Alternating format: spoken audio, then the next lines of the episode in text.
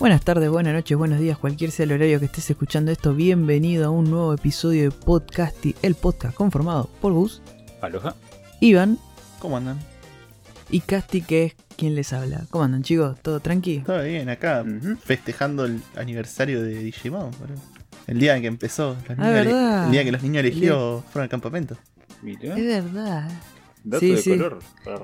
primero de agosto del 1999, Sí, ¿era? exactamente. Igualito a la imagen que puse Eh, en Twitter. Y eso que ni vi... La imagen- Sí, sí, también, porque obviamente había visto eso y dije, ah, es verdad que hoy es el de Digimon. Yo me, me parecía que era algo más que el día de Spider-Man, día de- en el que no hay tráiler. No, el, gente. el día de no trailer de Spider-Man. de- del no tráiler de Spider-Man. ¿Cómo había gente esperando el tráiler, boludo? Yo no puedo creer. Sí, sí, yo la verdad que no, no entiendo. Ya está, amigo, ya está. Súper indignado vos, por la gente que espera. No, eh, Sí, casi, como- casi, casi como cada vez ya- que dicen rumores del trailer de Spider-Man se indigna solo ya. sí, es como no, amigo, no. Es como que yo estuve ahí, salgan de ahí. Es la novia tóxica, amigo, no. Salí de ahí. A mí me- hasta tres veces me lo hacen, dijo Casti 4, no. Claro, Estabas claro, ahí, ya tú estabas. Cuando sale la, la fuente oficial, tipo como diciendo, che, mirá, pasa esto, es como, bueno, listo, ya está. Si lo dijo Richman, que es el que tiene toda la papota, listo, ya está. Hay que creerle. A él sí le creo. Tenés que esperar. No como otro. Claro, hay que esperar. Hay otros que dicen que el, el- el rumor nuevo de la semana, ¿no? Porque es como cada día se actualiza. Pensé que iba a decir cada día cumpleaños es alguien que- más del elenco, ¿viste? Claro. No, no. Y con tanto Eh, multiverso puede ser. tranquilamente. Eh, Avi Arad, que es el que está a cargo, ¿no? De la parte de, como de Spider-Man, ¿no? En, Sony Pictures. eh, como que el chabón está esperando que Kevin Feige, Kevin Feige, diga, che, bueno, Venom es parte del MCU para que él, para él largar el tráiler. Como que él no lo va a largar hasta que Kevin Feige diga, no, no, es parte del MCU Venom ahora. Este como que reencaprichado está. Que claramente Venom no va a ser parte del MCU nunca porque es una verga. Es una poronga en patines. tipo, Bueno, pero no, hay- no Eh, hay chance. ahí, fuera de que la película no es buena, como es de Sony, creo que lo que más bronca te da es porque vos ya conoces a Venom y ver al Venom hacer boludeces, te, te abre, dale la concha de tu madre, ¿cómo me puedes hacer esta película con uno de los mejores villanos de, de Spider-Man? Claro. Y aparte, eh, es todo eso. El actor que lo, que lo interpreta, que es eh, Tom Hardy, que es actorazo también. Y bueno, no, aparte, tipo, no, no existe la historia de Venom sin Spider-Man de por medio, tipo, es... Es que ya de por sí, Horrible. en todo lo que te metieron, te meten primero que estuvo con Spider-Man para después ser Venom, ¿viste? Claro, claro. Porque por algo Venom está tan es- obsesionado con Spider-Man. Porque el simbiote está obsesionado con la fuerza que tiene él. Aparte, la fuerza del simbiote, todo eso, los, su- los superpoderes, entre comillas, que tiene el simbiote, es por, por Spider-Man. No es que el, el simbiote es fuerte, no, no, es que los poderes de Spider-Man pasados a Venom. A Eddie Brock, en este caso. Qué sé yo. Bueno, ese es el rumor nuevo. Tipo, la semana que viene capaz que te dicen que... Eh, Tobey Maguire está esperando que le, le devuelvan el pandanés y, que, y así firma para que salga el tráiler. Claro, no voy a lanzar el tráiler hasta que tenga mi pandanés. Vos si sigues claro. apostando así vas a terminar viendo todas las temporadas de Grey's Anatomy, boludo. No, yo ya no he puesto más, amigo, ya está. Va a salir cuando tenga que salir. El otro día hablábamos con, con Ronaldo, tipo, charlas. ¿Viste cuando son, estás re borracho y Ah, son las 4 de la mañana y Pensé que empiezan charlas a, de a dolido. Y bueno, pero las charlas esas de las 4 de la mañana cuando estás de todo escabio y le hablas a tu amigo y le contás así algo, che, no, viste, a mí sí me gustaba Floricienta, viste, una cosa así. Estábamos con Ronaldo así diciendo, che, no, yo no espero más el tráiler, que salga cuando tenga que salir, ya está. Ya está todo bien cogido, viste. Que sea lo que Dios. Mirá cómo los dejaste, Kevin Feige. Sí, sí. La cara de Gallardo. Totalmente cogido. Pero bueno, los que no están totalmente cogidos. ah, Sigo así, ahora al extremo. ¿eh? Arrancaba. claro, arrancaba así, re fuerte. Son los que están escuchando este podcast. Porque para arrancar con la semana de noticias tenemos una noticia más que buena. Que es, nosotros siempre avisamos cuando hay alguna una ofertita, cuando sale un juego gratis que está bueno. Generalmente, si sos medio vivo y tenés Epic, eh, Game Store en tu, en tu celular, iba a decir, en tu computadora, sabes que todas las semanas regalan juegos. Y esta semana que viene, que es la semana que estás escuchando este podcast, que es la semana de. la primera semana de agosto, que es el martes 3. Ah. Bueno, el jueves 5. Tomaron caña con ruda, boludo. Me olvidé de avisarte. ¿Qué? eh, yo nunca tomé caña con ruda, me parece un asco. Un asco. tampoco. Nunca y aparte es eso que. Yo nunca entendí por qué la toman igual, pero sé que es algo de la Pachamama, algo así. De la pacha- No No sé, a- mi, abuelo me decía eso es para la suerte, para saca- alejar las malas vibras, ¿viste? supuestamente. Toda la primera Ah. semana de agosto, así que acá tenemos la caña con ruda de, de Epic. Es la caña con ruda de la semana. Sí, Yo estaba puede ser, sí, esperando sí. El, el nexo con lo que estábamos hablando. Así que. Sí, no. La seguí, la seguí, sigue, sigue tomando. Bueno, la caña con ruda de la semana, ¿viste? Para no dejarlo colgado, Iván. Dale, Iván, yo te, yo te acompaño, dale. Dale, dale. dale, Te segundeo. Se. Te segundeo, te segundeo. La, la caña con ruda de la semana es que el, el 5 sale en el Epic Game Store. Un jueguito que la verdad que tuvo mucho, mucho éxito, la verdad. Es A Plague Tale Innocence. El jueguito que transcurre, si mal no recuerdo, en Francia, ¿no? Eh, cerca del sig- de, de lo que sería el siglo XIV, me parece. Y eh, es un juego de, de acción y aventura en la que dos hermanos eh, establecen, eh, justamente, ¿no? Valga la redundancia, una aventura. Y la verdad que el- la mecánica del juego, por lo que vi, está buena. Hay algo que no me gusta, que es que tiene muchas ratas, porque como es esta época de Francia, que es todo un asco, todo barro, caca por en la calle, meo, ¿viste? Qué Todo cara, horrible. La época, de- negra. la época de la peste negra, ¿no? Sí, es, es de ahí. Sí, es una ambientación así. El otro- ¿Sabes que el otro día estaba mirando No datos random del mundo y algo que se dice es que poner la peste negra inició porque la iglesia dijo que los gatos estaban relacionados con el diablo y empezaron a matar todos los gatos. Y esto provocó que Mm. se llene de ratas todo lo que es Europa y a la vez las ratas transportaban las enfermedades a los cerdos. Y esa es la raíz Sí, de la peste negra. Yo estuve leyendo sobre eso y es bastante un mito eso, ¿viste? Sí, sí. Porque en realidad la peste negra se cree que vino más del lado de Occidente, ¿viste? De los mongoles y todos esos que, que había ejércitos por aquel lado y, y trajeron con, con ellos y con los animales eh, las, ¿cómo se llama? la enfermedad de aquel lado. Mm. Y una de las razones por la que supuestamente se propagó era porque tiraban los fiambres de la gente que se moría, se tiran con catapultas adentro de los, de los castillos para que se enfermen ellos. Y entre eso, bueno, venían con estos virus de, de animales de allá de Occidente y uno de esos era cosa. De Oriente, perdón, y uno de esos era la, la peste negra. ¿Y a dónde tiraban los que era para atacar a otras ciudades? O sea, sí, ponerle agarraban y no sé, te, te quiero cascotear el rancho y te, y te tiro un fiambre eh, infectado adentro de las murallas, cosa que vos te enfermes también. Andá a buscarle el ángulo bomba nuclear, ¿eh? las Sí, primeras sí. bombas, Era- Eso la bomba las primeras bomba, biológica, la boludo. bomba de enfermedad era, boludo. boludo, ¿no? O sea, no tenía ese dato muy bueno. Se mueve.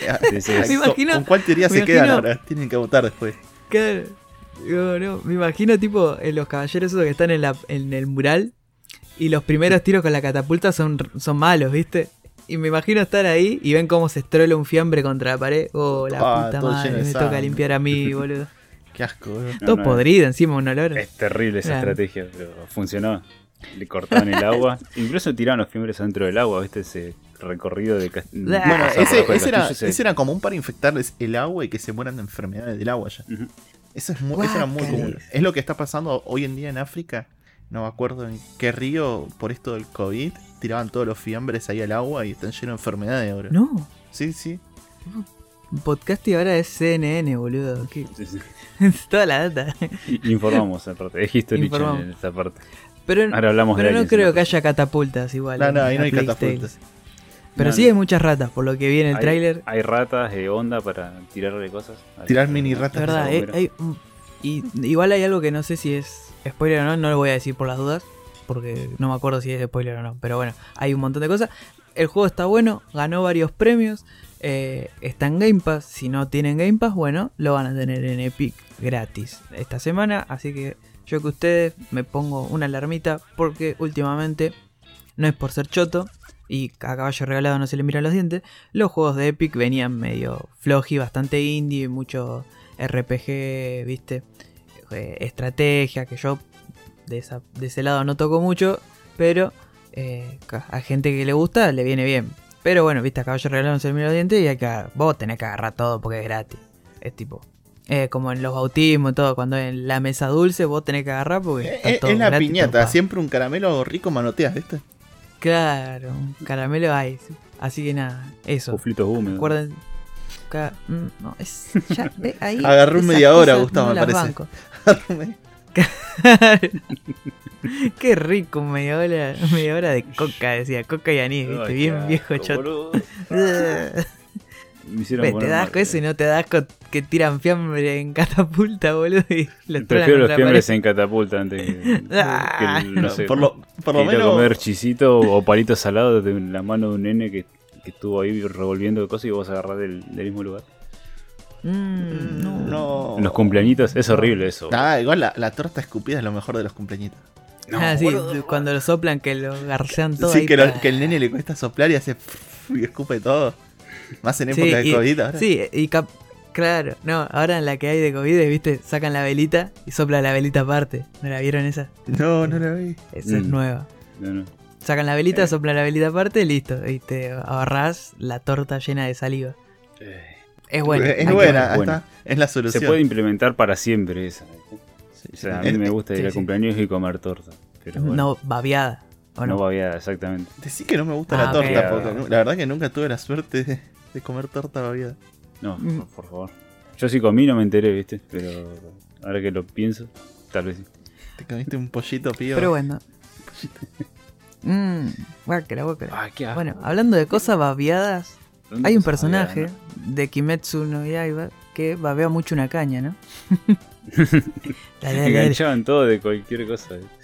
Eh, Cualquier cosa. Ya venía por Pero bueno, Eh, nos quedamos con. Me, sí, me sí. agarro al centro de Kimetsu. eh, ¿Te parece si lo, si lo agarro ahí? Mejor porque. Me parece para, mí que te, para mí que te lo veo medio cortado. Sí, no- bueno, no sé, qued- queda ahí, ¿viste? Si me dijo algo del manga, no lo entendí, ¿viste? Si no, me, me perdí. Pero bueno, No, no, no. cuestión. El- vamos a hablar de Kimetsu, ¿no? Y de su segunda temporada, que ya había un tráiler, todo, y no es la noticia que vamos a dar ahora, porque estamos todos, ¿no? Con el hype esperando. Después de la terrible película que, no- que nos dieron hace el año pasado, que la pudimos ver hace- hace poquito, estamos muy expectantes que a fin de año, ¿no? Sale la, la segunda temporada de Kimetsu. Pero hay algo que decir, ¿no? Que, que parece, aparentemente, y no se le filtró a los Ponja, como siempre, se le filtró a, un- a una red social de China, Weibo. Eh, Hmm. se, se filtró la información de que tal vez la segunda temporada de Kimetsu no Yaiba no sea solamente de 12 capítulos, sino que ocupe dos arcos y sea de 25 capítulos. O sea, una duración de medio año, 6 meses. Eh, yo la verdad del manga no leí nada, así que no sé qué arcos puede llegar a abarcar, pero vi un par de los pilares que, que ya conocemos, ¿no? Eh, por el final de la primera temporada. Y bueno, parece que, que va a ir por, por ese lado.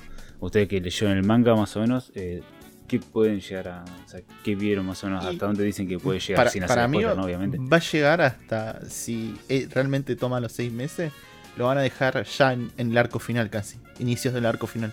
Mm, Mirá, uff, fuerte eso. Mm, No creo yo. Para, para mí, si tengo. Porque hay algo que yo tam, que venía leyendo yo también, que se rumoreaba. Si se escucha la sirena, bueno, se- alguien se la puso en la ruta, no sé. Eh, ¿Cómo es? Hay una, una teoría que dicen que van a ser la gran Dragon Ball Super. No. Que sería, claro, ahí ese es mi miedo.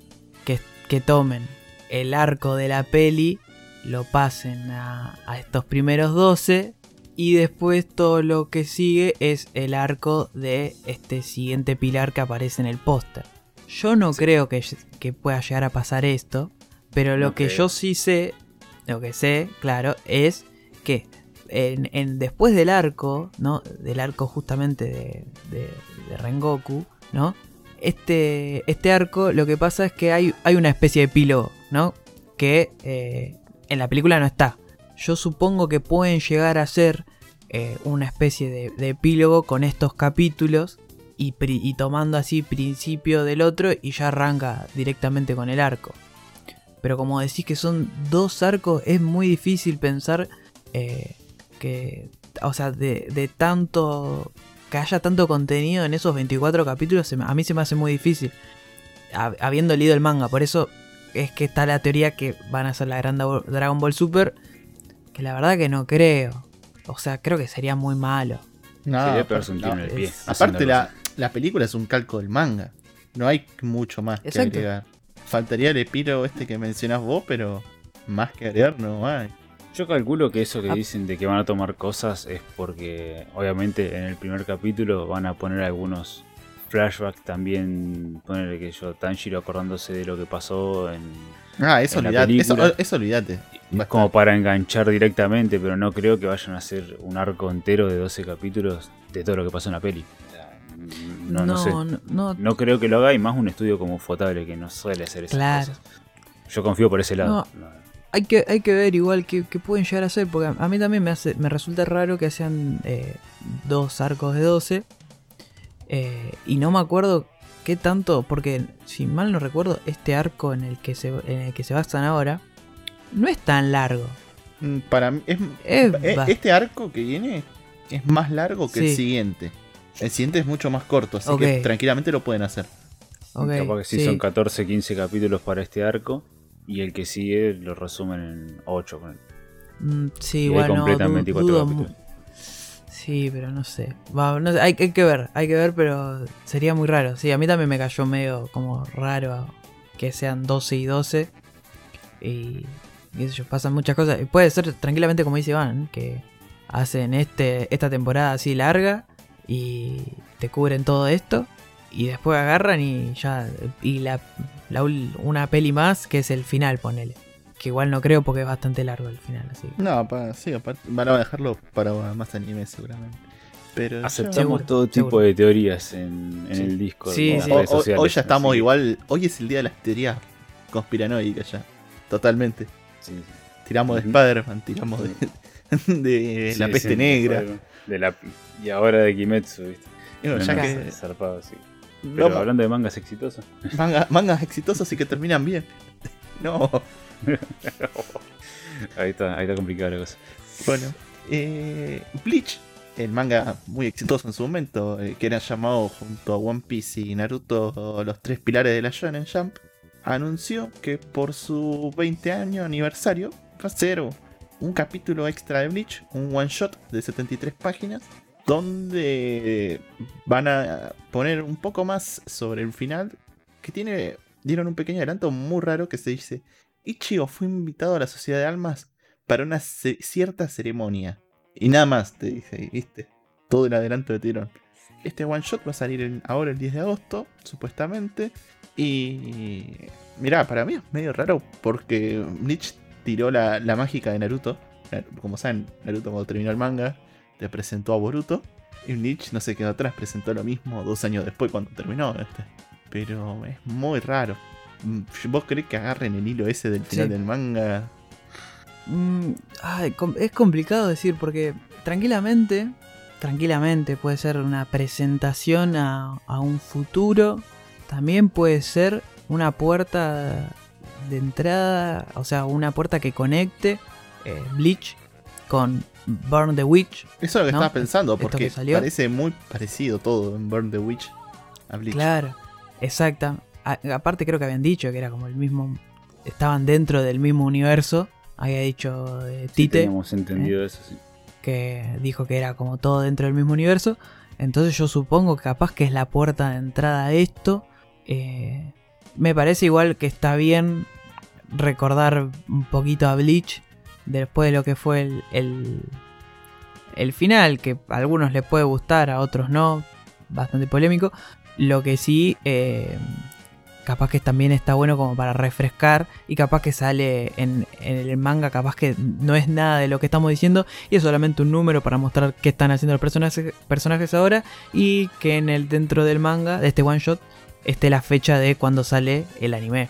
Que también sabemos que va a salir, que va a continuar. Exacto, eso, es- era lo que hoy estábamos ahí picando. Lo que todos esperamos es cuando termine el anime de Bleach, que supuestamente iba a estar para este año, pero hay que ver, capaz que lo dice ahora el 10 de agosto junto al one shot, como dijo Casti. Eso va a estar Capaz. para- Eso, eso la Mm. subiría, por más de que el one shot esté bueno o malo.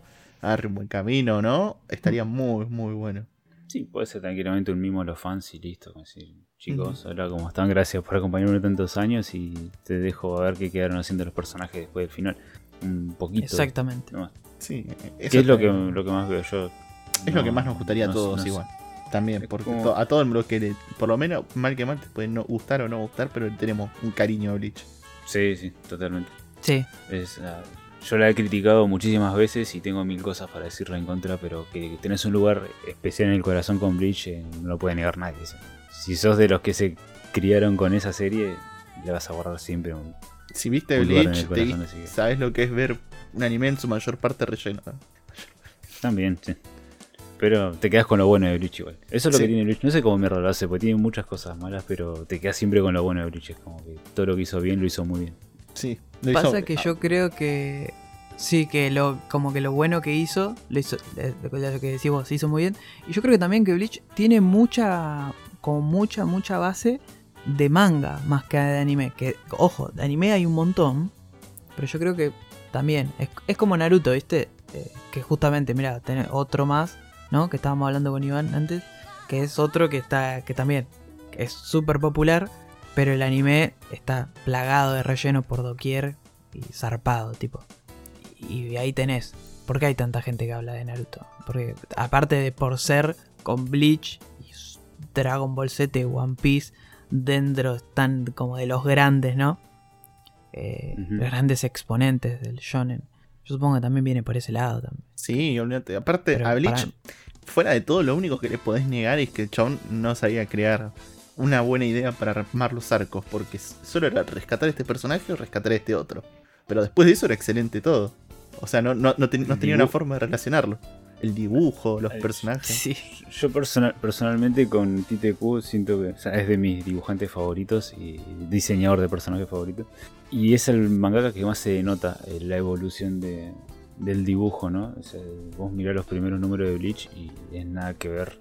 Ni siquiera tantos tomos, ¿eh? O sea, llegas al, no sé, al tomo 12, 13 ya hay un recambio. Llegas al 20, 30 y ya es otro nivel de dibujo muy diferente. Así que por eso es, yo creo que se nota muchísimo eso y el, y el manga de Bleach es arte puro. Sí, es, Totalmente. aparte, El arte es, es, hermoso. es- es- el chabón siempre dibujó bien desde sus inicios. Era muy diferente el dibujo, pero a la vez evolucionó en eso. Lo fue profundizando, como dijiste vos. Y en su principio estaba en, en Netflix Bleach. Hace un tiempo lo sacaron, creo. Sí, no estaba completo, que, que Sí. yo sepa.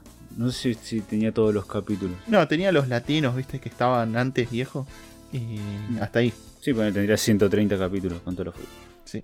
Pero bueno, vamos a ver. Pero hablando ¿Qué anime de cosas que llegan a Netflix, ¿no? Sí. Mm. Muy bien. ¿Cómo está con los centros hoy?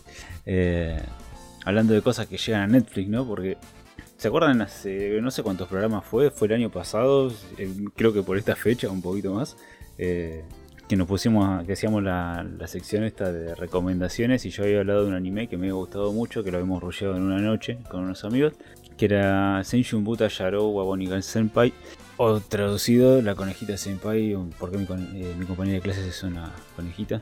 Y la verdad que había sido un anime bastante, bastante lindo, de 13 capítulos y una, y una película, que se trataba así de sobrenatural, de, de cómo se de casos donde protagonista iba resolviendo diferentes, iba conociendo diferentes chicas que tenían algún problema sobrenatural y les iba ayudando, ¿no? Como a reencontrarse con su vida y a solucionar sus problemas. Y la verdad que era un anime que no esperaba nada y me terminó sorprendiendo un montón. Un anime lleno de valores, eh, un montón de cosas muy copadas.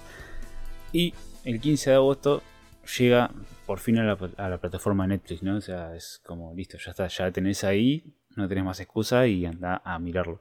Eh, una serie súper recomendable. Lo que no se sabe y que, está bueno para hablar esto es que si va a tener un doblaje ¿no? al español latino, como le está pasando últimamente a los animes de Crunchyroll y de Netflix que le están haciendo doblajes. Y lo bueno es que le están haciendo buenos doblajes. O sea, yo particularmente, por más que el doblaje esté bueno, lo voy a mirar en japonés. Pero el que no le gusta o el que es más cómodo verlo en latino, los doblajes que están haciendo, o sea, hace poco estábamos viendo con Casti videos del doblaje de Kaguya, de Kaguya Sama, y es una locura. Y Eh, así los de un montón de doblajes- otros animes. Los doblajes de One Piece. Somos amigos. Sí, el doblaje, el doblaje de One Piece es muy, muy bueno. La chica que hace de Luffy es eh, Dios, esa chica. O sea, entendió todo lo que tenía que hacer con el personaje. Y es muy bueno. Eh, yo la verdad que lo rebanco al- a, los nuevos doblajes latinos que estamos teniendo. eh, vienen a un nivel muy, muy alto. muy alto. Y creo que cosa que entendieron más o menos por qué lado tienen que ir, ¿no? Con el tema del doblaje. Más, le agarraron el hilo. Es porque, algo- eh, eh, eh, venía muy tirado el doblaje para abajo, venía muy copiado, venía muy siempre los mismos voice acting, siempre era escuchar a Don Cangrejo, todo. Y Netflix le agarró la mano y dijo, Hijo de puta que bien, boludo. agarró la mano y dijo, no, mira, vamos a empezar a buscar más gente, helados por el anime. Y ahí agarraron todos, porque agarraron en Cartoon, en todos lados. Don De hecho, Cangrejo. Hoy en día a las 12 Don de la noche Cangrejo se fue a la mierda. tenés a... Sí, y si, si vos mirás y son todos Don Cangrejo. Pero es, es verdad lo que dice Iván que hay una. se armó una especie ¿no? de, de escuela en la que los grandes eh, doblajistas, ¿no? Eh, generalmente la mayoría son mexicanos. Hay algún, algún que otro argentino, pero bueno, la mayoría eh, como que le están enseñando a las voces, porque hay voces que reconoces que vienen de otros dibujos animados, tipo como de Cartoon Network, la mayoría, ¿no? Pero que vos, vos sabés que, no sé, que son, ponele, de Clarence, de eh, escandalosos, son cosas que, que son nuevas y son doblajistas nuevos, pero yo creo que la, la guía, al ser los doblajistas viejos los que vayan más o menos guiando, y se mantiene esta línea del neutro, ¿no? Del doblaje latino neutro, que es- está muy bueno y eso es- le suma una bocha, porque últimamente, como decía Iván, o son Don Cangrejo, o hablan mucho con expresiones eh, mexicanas ya demasiado, ¿no? No te digo un latino, pero que te digo que ya como que ya empiezan a decir hijo de la chingada y todo eso, es como, bah. Bueno, vos Este, sabés que ah, eh, ah. estaba mirando un reporte hace un tiempo, porque a mí me gustaba mucho Hora Aventura, y el voice acting de Shank en un momento lo cambiaron, porque lo censuraban mucho y al chabón no le, empezó, no le gustaba nada, ¿viste? Sí, Lo censuraban muchísimo porque usaba expresiones latinas para hablar. Y le Sí. decían, no, vos tenés que hablar como más neutro para todos Más los tranquilo. aspectos. Sí, sí, Sí. más neutro. todo. Claro. Y él era re latino para hablar, y, y vos lo mirabas y te re gustaba. Después cuando lo cambian, le cambian la voz y lo tenés con, todo con expresiones más tranquilas y ah, con la puta madre. ¿eh? Es como que ya el chabón estaba sin ganas de hacer el personaje. Es que, claro, él mismo cuenta que cuando le dijeron, che, mirá, no hagas más, porque encima fue eh, un momento que hubo un cambio. De, dirección en Cartoon Network, y cuando le dijo, che, no hagas esta- estas cosas con Jake, dijo, bueno, eh, ¿te parece si lo hago así? Y agarró L como en forma de protesta, lo hizo totalmente sin gracia.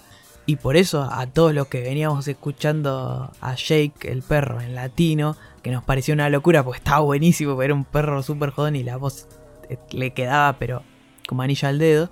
De un, día, de un capítulo al otro pasó a ser el hombre más tranquilo del mundo. Todo así, y cosa que pasaba, hablaba todo así, ¿viste? Y era como, uy, ¿qué le pasó? Es más, muchos pensamos que le había pasado algo, eh, que habían cambiado de, actor de voz. Hasta que es como decís vos, él sale a hablar el actor de voz de Jake y dice, no, no, soy, soy yo. Y después, obviamente, con todo lo que pasó. Así que, no, muy, muy loco esto. Y bueno, pero ahora, eh, menos mal que eh, se pudo, pudo arreglar, ¿no? Y tenemos un doblaje, la verdad que el doblaje en anime y en dibujos animados, la verdad que volvió, creo yo, y volvió para quedarse porque, como dice Gus, están tocando series eh, de anime grosas y le están poniendo mucho laburo. Mucho laburo y muchas ganas también, porque no, no es lo mismo tampoco.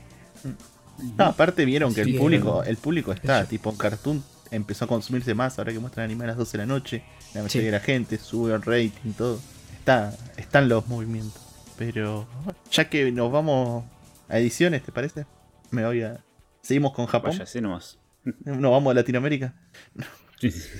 El sueño del pibe. Sáqueme de Latinoamérica. del- sí.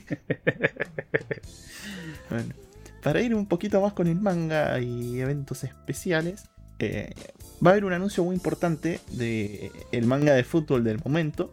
Que si bien es fútbol, eh, es Pokémon, decís, ah, esto es ultra genérico, rompe un poquito lo que es lo, lo que vendrían a ser todos los deportes. Al cambiar, ya no es un equipo queriendo ser el equipo que gana el torneo a la final.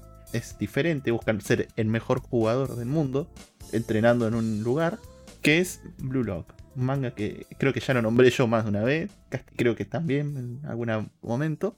que sale en la Weekly Shonen Magazine, que es eh, la competencia de la Shonen Jump, ya que es los que agarran los deportes y algún que otro drama, por lo general.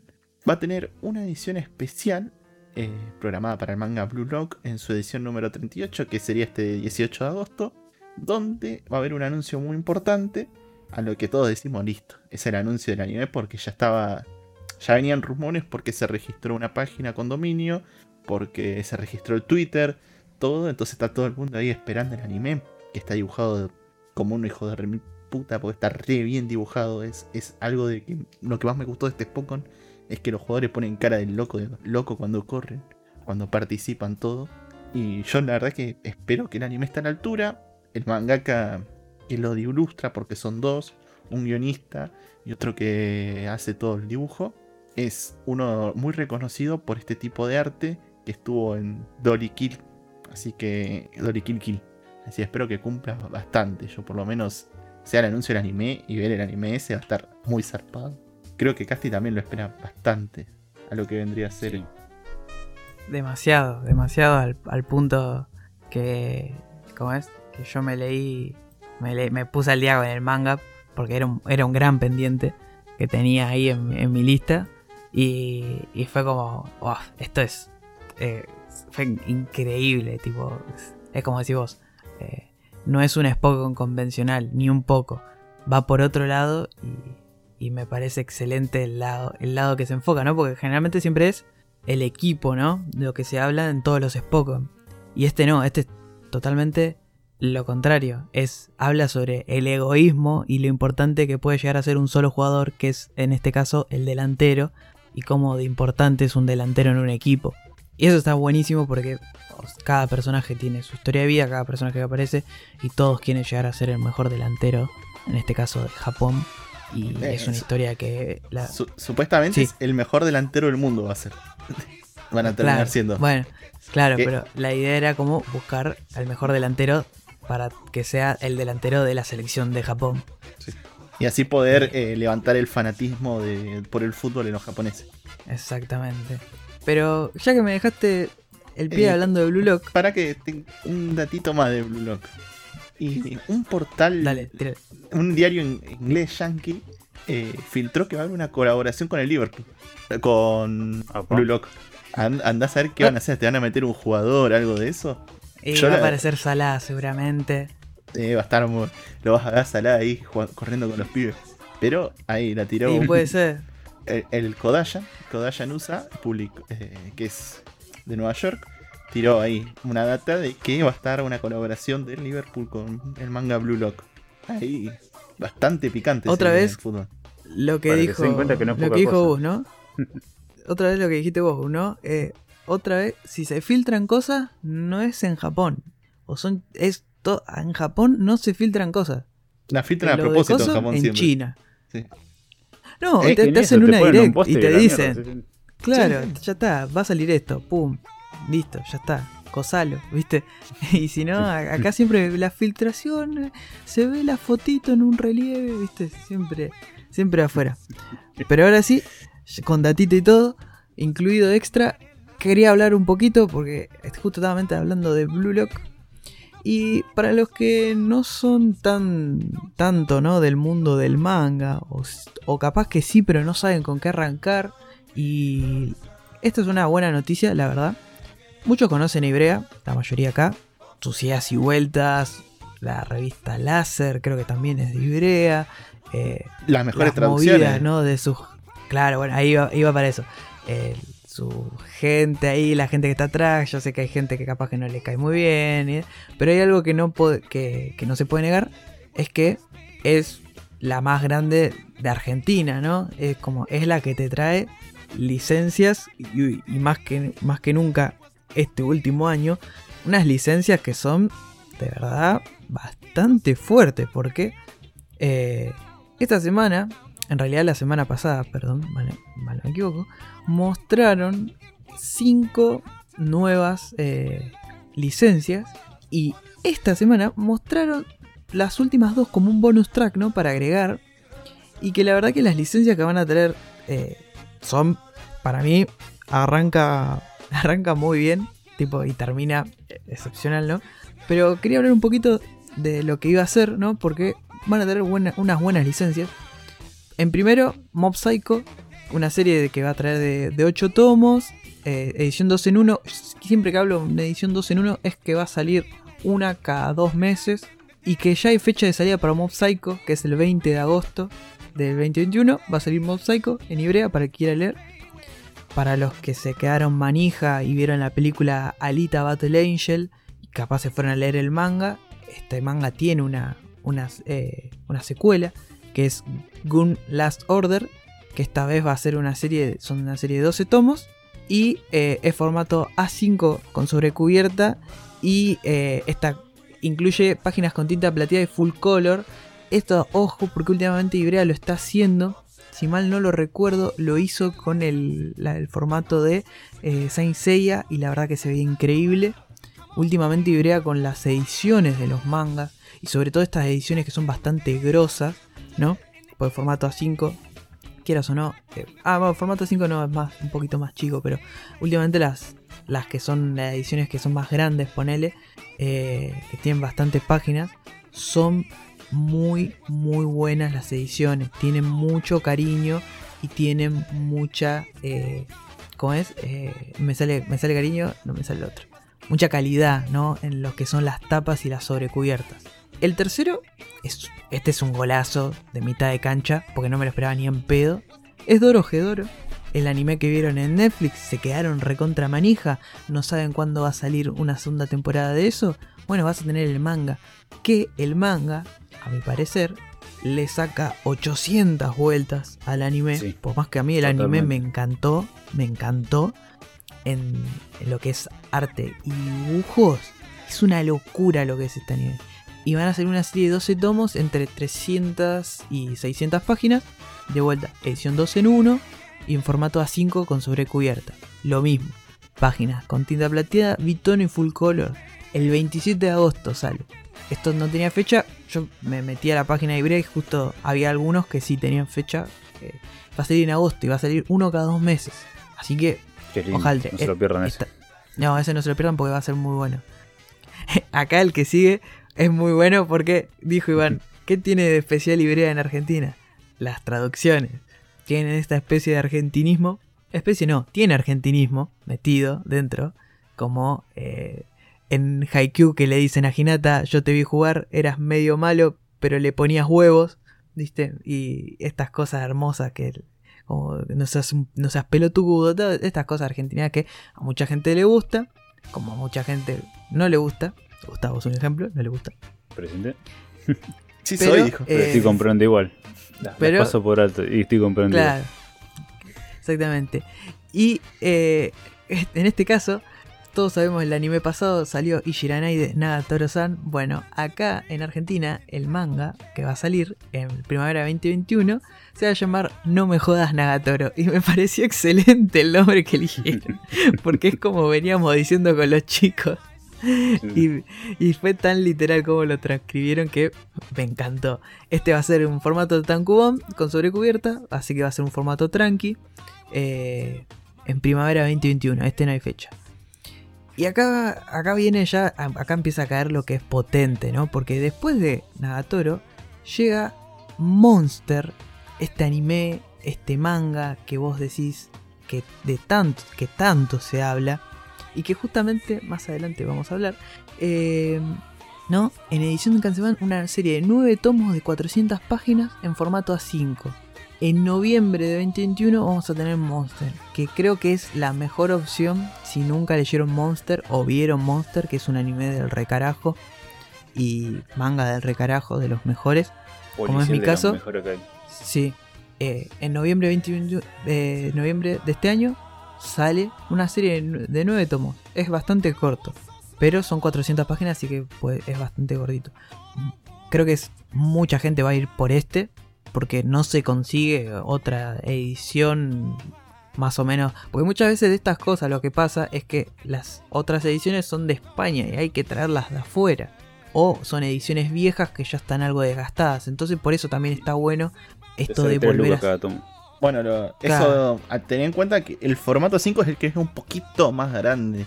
Esto va a dar pie a que traigan un montón de... Va a ser una edición linda preparada. Tipo las especiales. Esto va a estar bueno. Totalmente. Y algo que destacar de de Ibrea que por más que a veces le pegamos bastante palo, es que se es que resisten, ¿no? Lo que es aguantar eh, el precio, ¿no? De esto. Porque claramente eh, no salen tan caros los mangas de Ibrea. Por más que sean tan grandes ahí. Creo que los más caros, que son los que tienen más páginas, que creo que es como 20 Century Boys, sale una especie de 1400 pesos, rondando los 1400 pesos que en comparación de pedirte un, no sé, un- uno de, en- de afuera de, no sé, Norma Editorial o, o Planeta, capaz que te sale mucho más caro con el envío y todo. Es una buena opción. Si te bancas el argentinismo, eh, es, es por acá. El, el anteúltimo es Battle Royale, una edición deluxe. Battle Royale, este anime y eh, manga de bastante, es bastante viejito, ¿no? Este bastante cla- y, y de clásico, los 90, ¿no? me parece que es. Sí. Y Si no me equivoco. Es el que le puso el nombre al género Battle Royale casi. Exactamente, es el que no, es que el que puso. Tiene una película este, ¿no? Si no me acuerdo, que hay una película medio. Live action. Live action, exactamente. Es, va a ser una serie de, de 8 tomos, de 400 páginas y formato de 6. Bastante gordito, o sea, bien, bien. Y va a incluir páginas de color. Este va a salir el 13 de agosto, por más que lo anunció en el último. Yo pensé que ya estos iban para final de año. Y para cerrar, lo veníamos hablando de que va a salir su anime. Blue Lock, formato tankobon sobre cubierta, fines de 2021. Va a estar Blue Lock. Por si te estás manija y no querés esperar el anime del año que viene, te puedes arrancar a leer el manga, que no tiene tantos, tantos tomos, ¿no? Eh, y la verdad que, bueno, hasta que salga el anime, capaz que ya te pusiste al día con el manga. Eso está muy bueno. Y eso es otra cosa que hace Ibrea, es que mantiene una serialización bastante pareja con la japonesa. O sea, cuando sale el, el tomo en Japón, a la semana sale acá. Y eso, oh, eso la verdad que es bastante destacable. Son 15 Y, volúmenes eh, Blue Lock hasta ahora.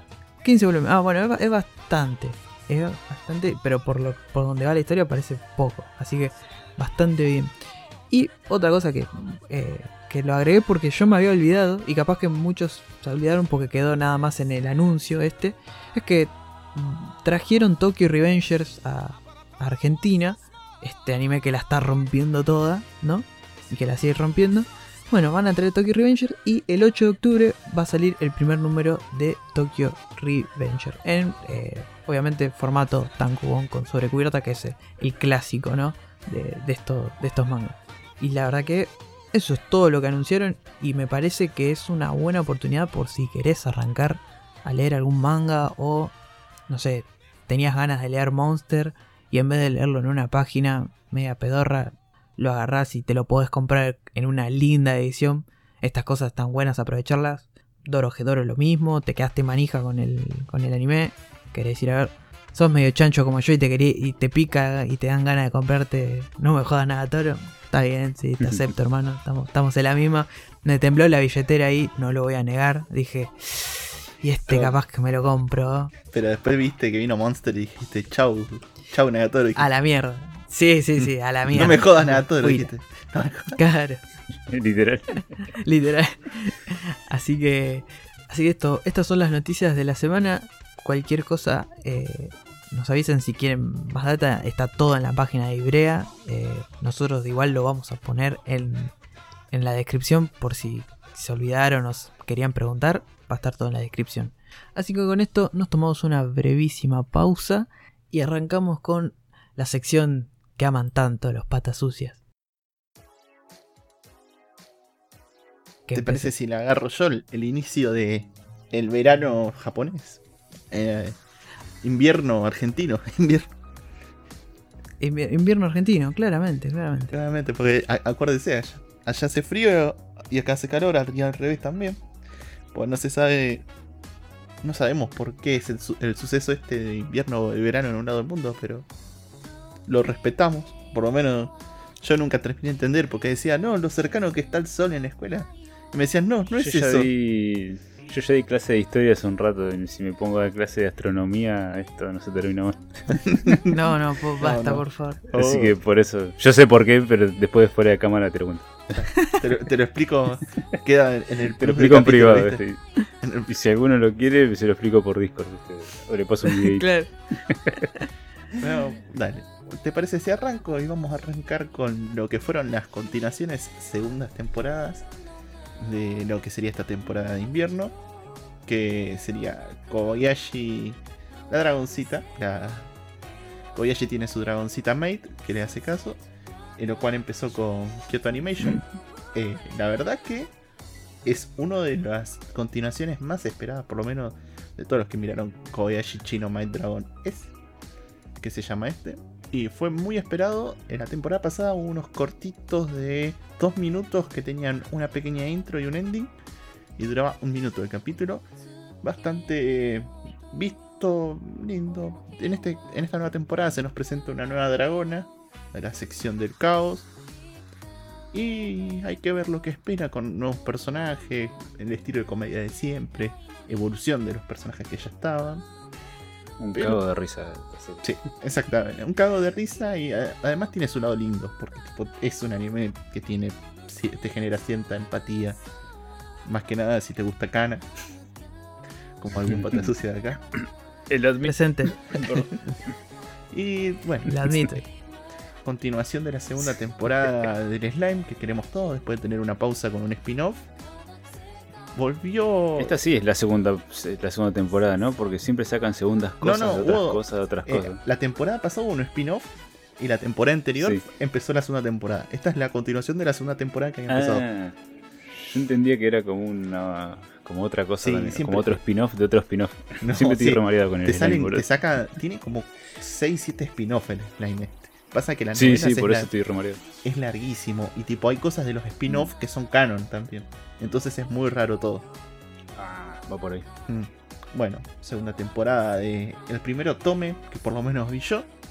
O Tome Game es, como saben, es un juego reverse, reverso al general, al Date Simulator, donde el protagonista puede elegir muchas chicas. Esto es la mujer que puede elegir muchos hombres, un Isekai, donde la protagonista va a un mundo donde hay reyes y príncipes y puede elegir, básicamente, con cualquiera está. Eh, después, eh, segunda temporada de 100 Man no Inoichi no Ue ni Orewa Tatureu. Eh, está ahí, es, es visible, la animación completa a lo que venía en la primera temporada.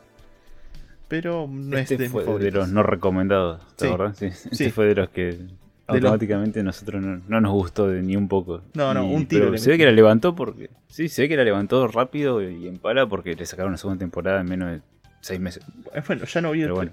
Miré el primer capítulo para ver qué onda de la segunda temporada y se ve mejor la animación, todo. Bueno, bien. Sí. Vamos todavía.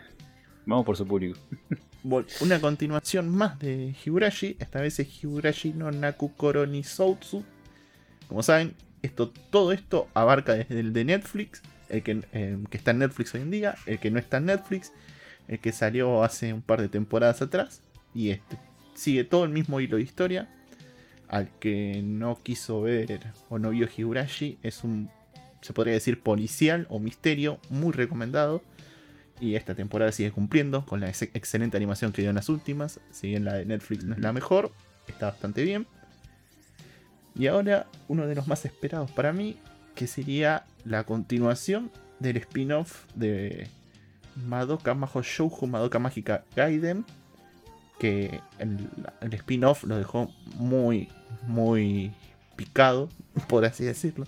Una presentación final con un escuadrón de chicas mágicas, por así decirlo, organizada, con una secta tipo rara.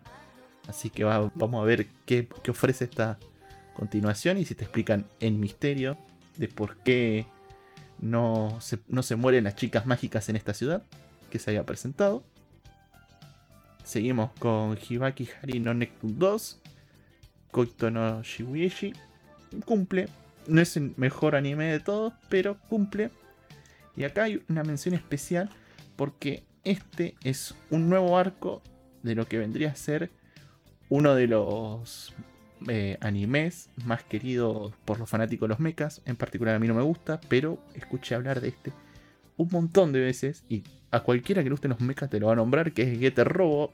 Este me parece que no lo vi, es un no sé si es una continuación o un spin-off, pero es Getter Robo Arc. Me parece más que es como un remake, no quiero jugármela, pero está bastante interesante. Yo tengo entendido que es otro spin-off de la serie. Pero es bastante interesante. A los que les gustan los mecha, acá lo tienen. Y seguimos con spin-off, que va a ser Love Live Superstars, donde ya cuentan la historia de nuevas chicas que quieren ser idols. Como siempre en Love Live. No es de mi género favorito, hasta ahora me gustó uno solo. Pero bueno, con esto más o menos cerramos lo que son las continuaciones y segundas temporadas de lo que es esta temporada verano-invierno. Así que ahora vamos a ir a lo que vendrían a ser eh, los más... No es mala palabra, es mi apreciación, pero genéricos que vamos a tener, que son los que por ahí no son los mejores, pero se pueden ver. Algunos son más flojos, otros no. Y hasta ahora hice una pequeña separación con los que son, bueno, los más románticos o comedias entre comillas.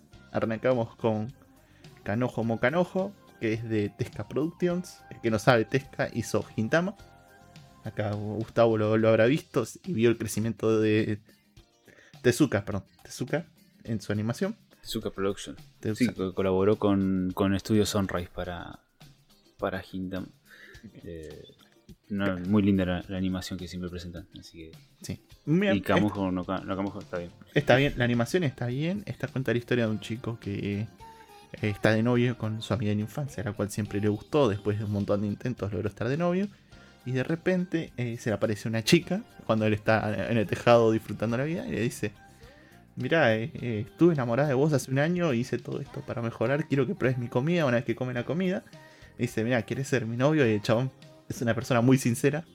Es, eh, tipo la persona que más sincera del mundo. Y le dice, mira, la verdad que me pareces re linda, pero yo tengo una novia. Y, como que se enamora instantáneamente de esta otra chica. Y ofrece tener una, una relación entre tres personas. A su novia y vemos cómo va evolucionando y a la vez lo van ocultando iba creciendo todo. El, verdadero, este. la verdadero macho. Sí, sí. dijo, ¿puedo salir con las dos? dijo. Bueno, dale. si bien no es lo mejor de lo mejorcito, está bien, se deja ver y es bastante entretenido. Yo por lo menos lo voy a hacer hasta el final, porque por lo menos me da risa este. Hasta ahora con. Entretenido. Es, es, muy entretenido. Ahora vamos con lo que vendría a ser el Echi más grande de la temporada que es Megumi Ryo no Ribou, estudio Asbred, que es el que trajo Mirai Nikki y Arifureta, como los más conocidos.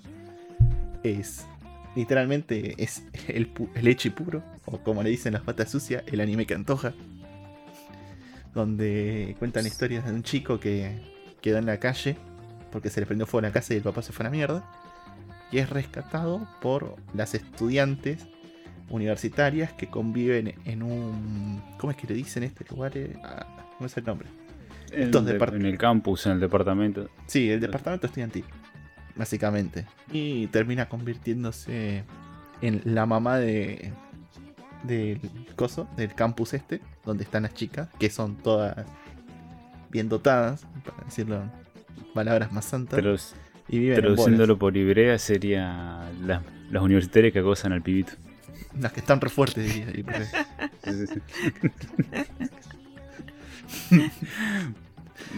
por ahí. Es, muy divertido, pero bueno, tiene esta particularidad de que están bolas todo el tiempo y se ven situaciones que son muy especiales. Las chicas de esta universidad no son gente normal. A mí no es para gente de cristal.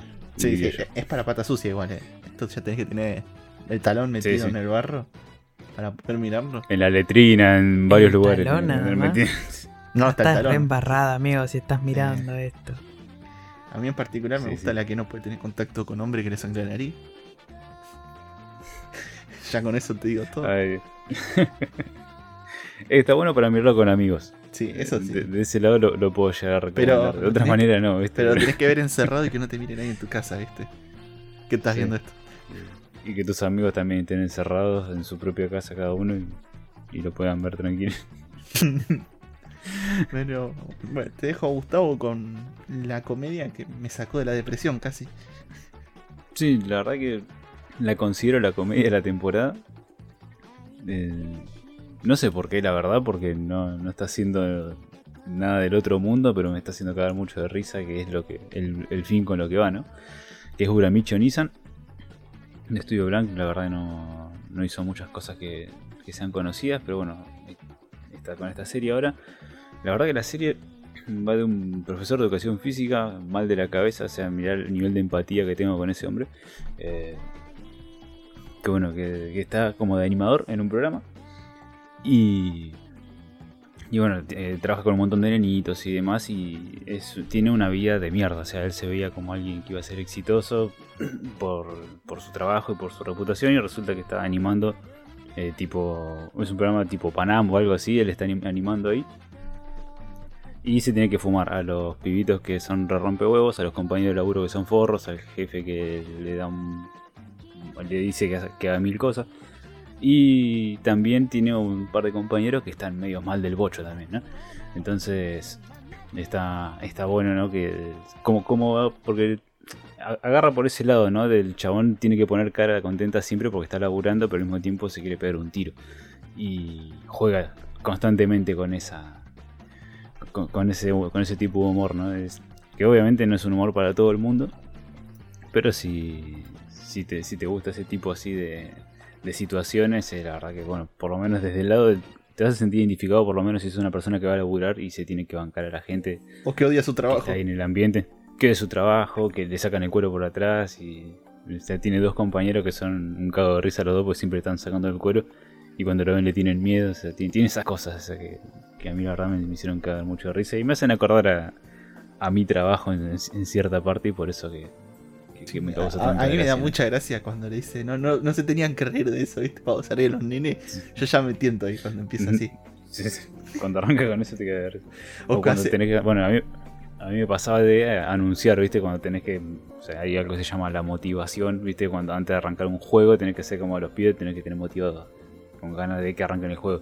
Y tenía que llamar al- a los tipos estos que están disfrazados para que vengan a, a hacer la canción y, y de tanto gritar se te va la voz a la mierda y, y se recalentó con los tipos porque no venían más. O sea, tiene esas cosas, ¿viste? Que Ah, alguien que dice, no, labura- pero, pero el guion es a, la- a las tres veces. Yo te dije que a la Sí. segunda le dice. porque- Dije, segundo pues me hago mierda de garganta. Y yo- No, no, dijo, no, porque pero- cada vez que grito pierdo algo.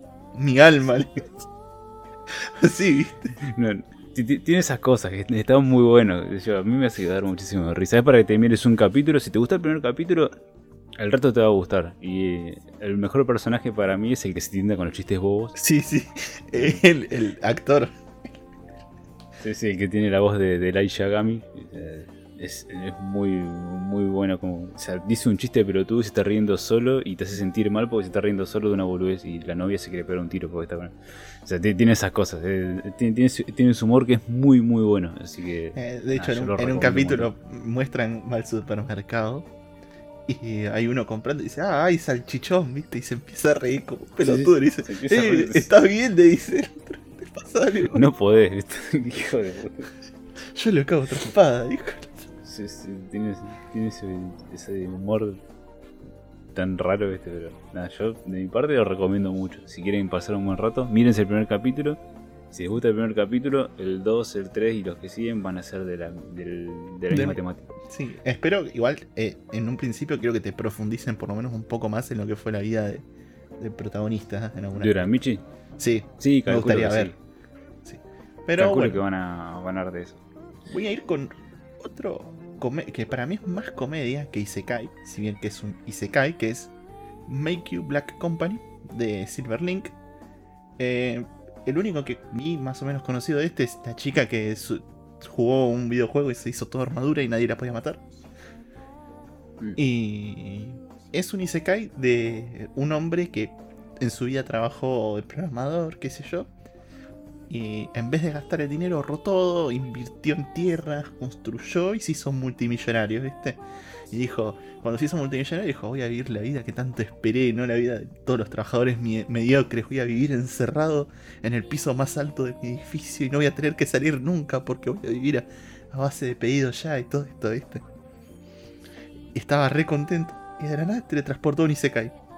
Con- solo con su tablet, casi en bola, porque está en bola en su casa, sin un mango. Y este teletransportó a un mundo donde existen las bestias, los laberintos, qué sé yo. Pero no es al revés de los mundos Isekai generales. En este eh, está al lado de trabajar las minas. Tipo, las dungeons ya son fueron limpiados algunos pisos, siguen quedando un par de bichos, otros no. Y eh, termina endeudado. Esto el protagonista y tiene que trabajar en la mina. Todo lo que no quería vivir, ¿viste? Todo. Empieza a trabajar en la mina y se hace un amigo de un lagarto, por así decirlo. Y empiezan como a chitear. Encuentra como un portal que lo lleva a un piso 3 donde hay mejor mi- minerales. Empieza a hacer más guita. Y logra domar a uno de los bichos más fuertes de la dungeon, ofreciéndole comida más rica. Y empieza a generar como una compañía en paralelo. Donde quiere tomar eh, lo que sería el orden de todos los que son mineros. Porque los mira y dice, son esclavos corporativos normales todos los mineros. Gente explotada, gente que le pagan con dos mangos, que lo cagan a pedos, todo, todo con el giro de la comedia, ¿viste? El personaje ultra serio diciendo, yo voy a ser el mejor que va a sacar adelante esta compañía, ¿viste? Siempre cagándolo, haciendo burdeces, más, logra domar, gracias a lo que sería este bicho, logra domar a otros. Y hace como una granjita de bichos donde les rompe los cuernos y los vende. Y el bicho a los tres días le vuelve a crecer el cuerno. Entonces mina- minaba los bichos ya hasta ese punto. Es, Stonks. Sí, sí, para. Eh, Es más, lo, lo mandan a unas eh, charlas empresariales. Dicen, no, me están lavando el cerebro. Y se come una hierba de- que lo hace confundir, verse todo. Para no, que no le lave la cabeza. como, Viste, en, la- en las charlas empresariales, todo. Eh, Es muy divertido en ese aspecto. Y, lo vas, y te vas a ver identificado cuando dice, soy una parte del sistema y todo eso.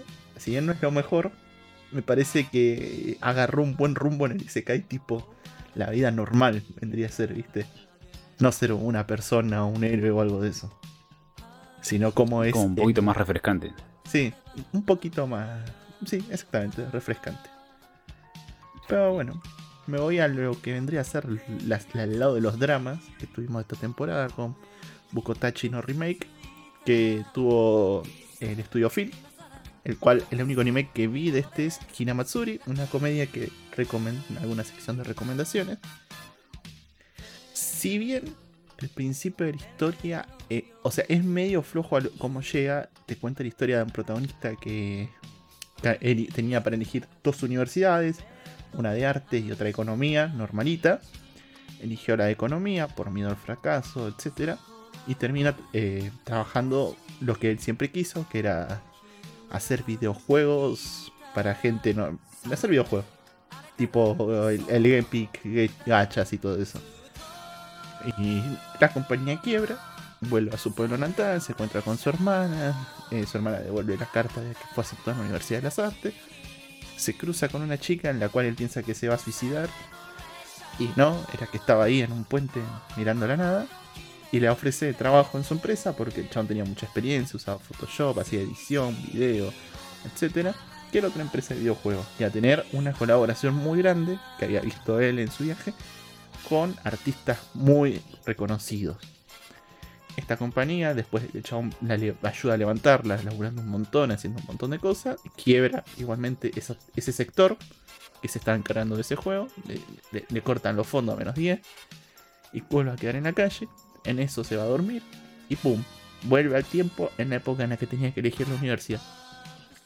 Lo único que me parece flojo es esto, el hecho de que vuelve a elegir la universidad, ¿viste? Hay que ver cómo lo plantean después, si pasa algo, ¿no? Pero después de esto es un- una historia simple de universitarios, por así decirlo, donde elige, bueno, esta vez Es una onda como la película de Zac Efron, eh, esta, que tenía 17 de nuevo.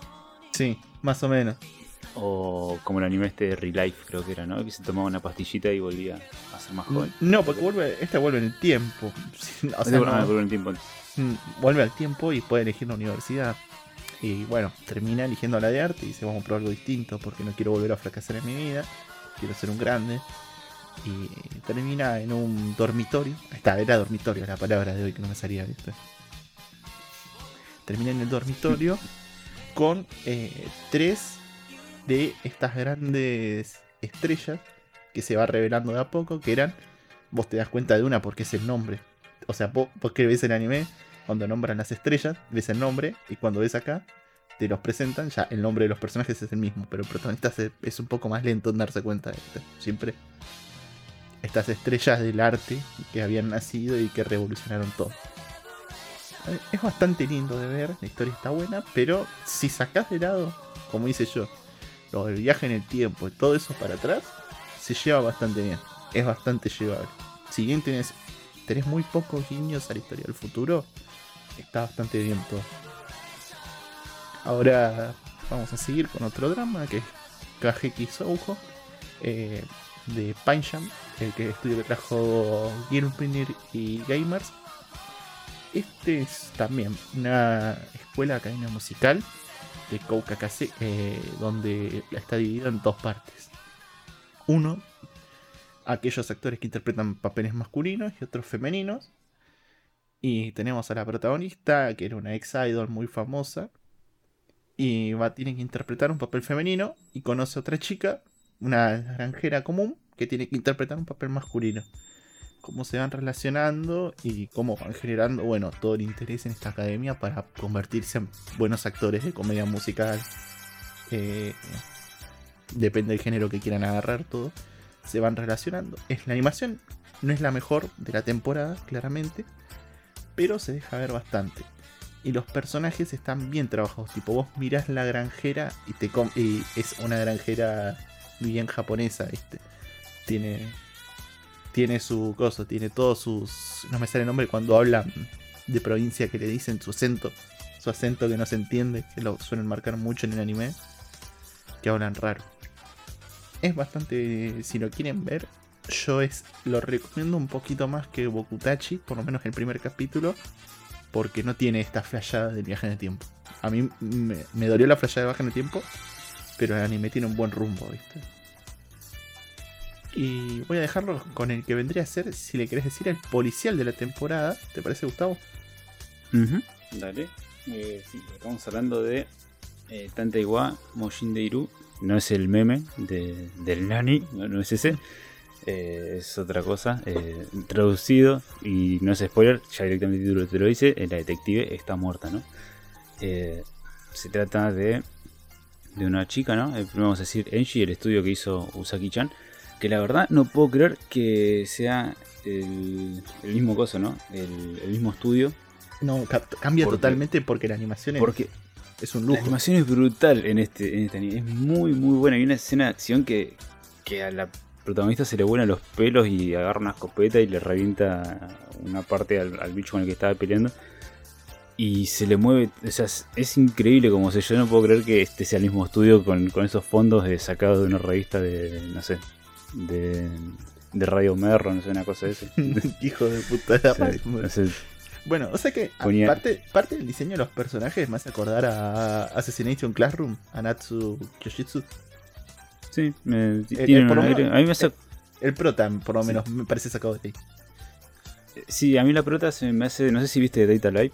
Sí, también. Eh, ¿Viste la. ¿Cómo se llama? Tobichi Origami era una de las. La de pelito blanco que manejaba un- una armadura, no me acuerdo bien cómo era. Bueno, me hace acordar a esa, el, el mismo diseño tiene. Sí, Eh, copy-paste, boludo, la, la ropa, todo. sí, sí, sí.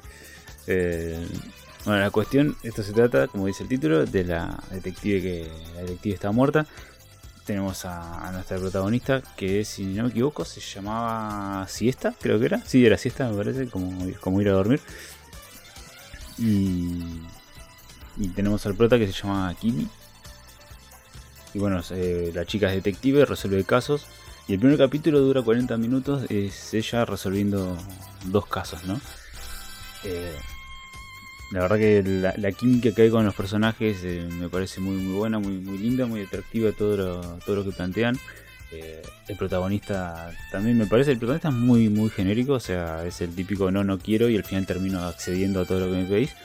Eh, pero, qué sé yo, funciona, ¿no? Funciona porque la chica cumple bien con, con el papel, es una chica inteligente, que resuelve las cosas con bastante astucia.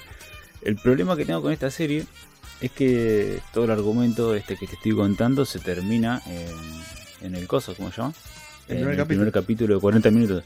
Ya te desarrollaron y te contaron una historia que, que está bien. O sea, si vos me dejas así y es el anime dura dos capítulos, me quedo contento. Pero eh, después de eso, o sea, nosotros eh, lamentablemente, como ya te lo dice el título, tenemos que ver a que nuestra detective se muere. Entonces es como, ok, la serie va a ir después del personaje que la acompañaba, de Kimi, eh, haciendo su vida después de que esta chica se muera. O sea, si el anime iba de, tal vez de sí estar re- resolviendo casos policiales, me llamaría mucho más la atención. Pero no voy a dar, eh, no voy a descartar nada eh, de momento, o sea, porque el primer capítulo fue muy bueno. Los 40 minutos se me pasaron volando, pero vamos a ver si pueden sostener, ¿no? Esto de que ya lo más atractivo de la serie ya no está, o sea, aparece en modo de flashback constantemente. Pero bueno, es una manera eh, atípica de contar la historia y por eso me parece bueno que innoven por ese lado.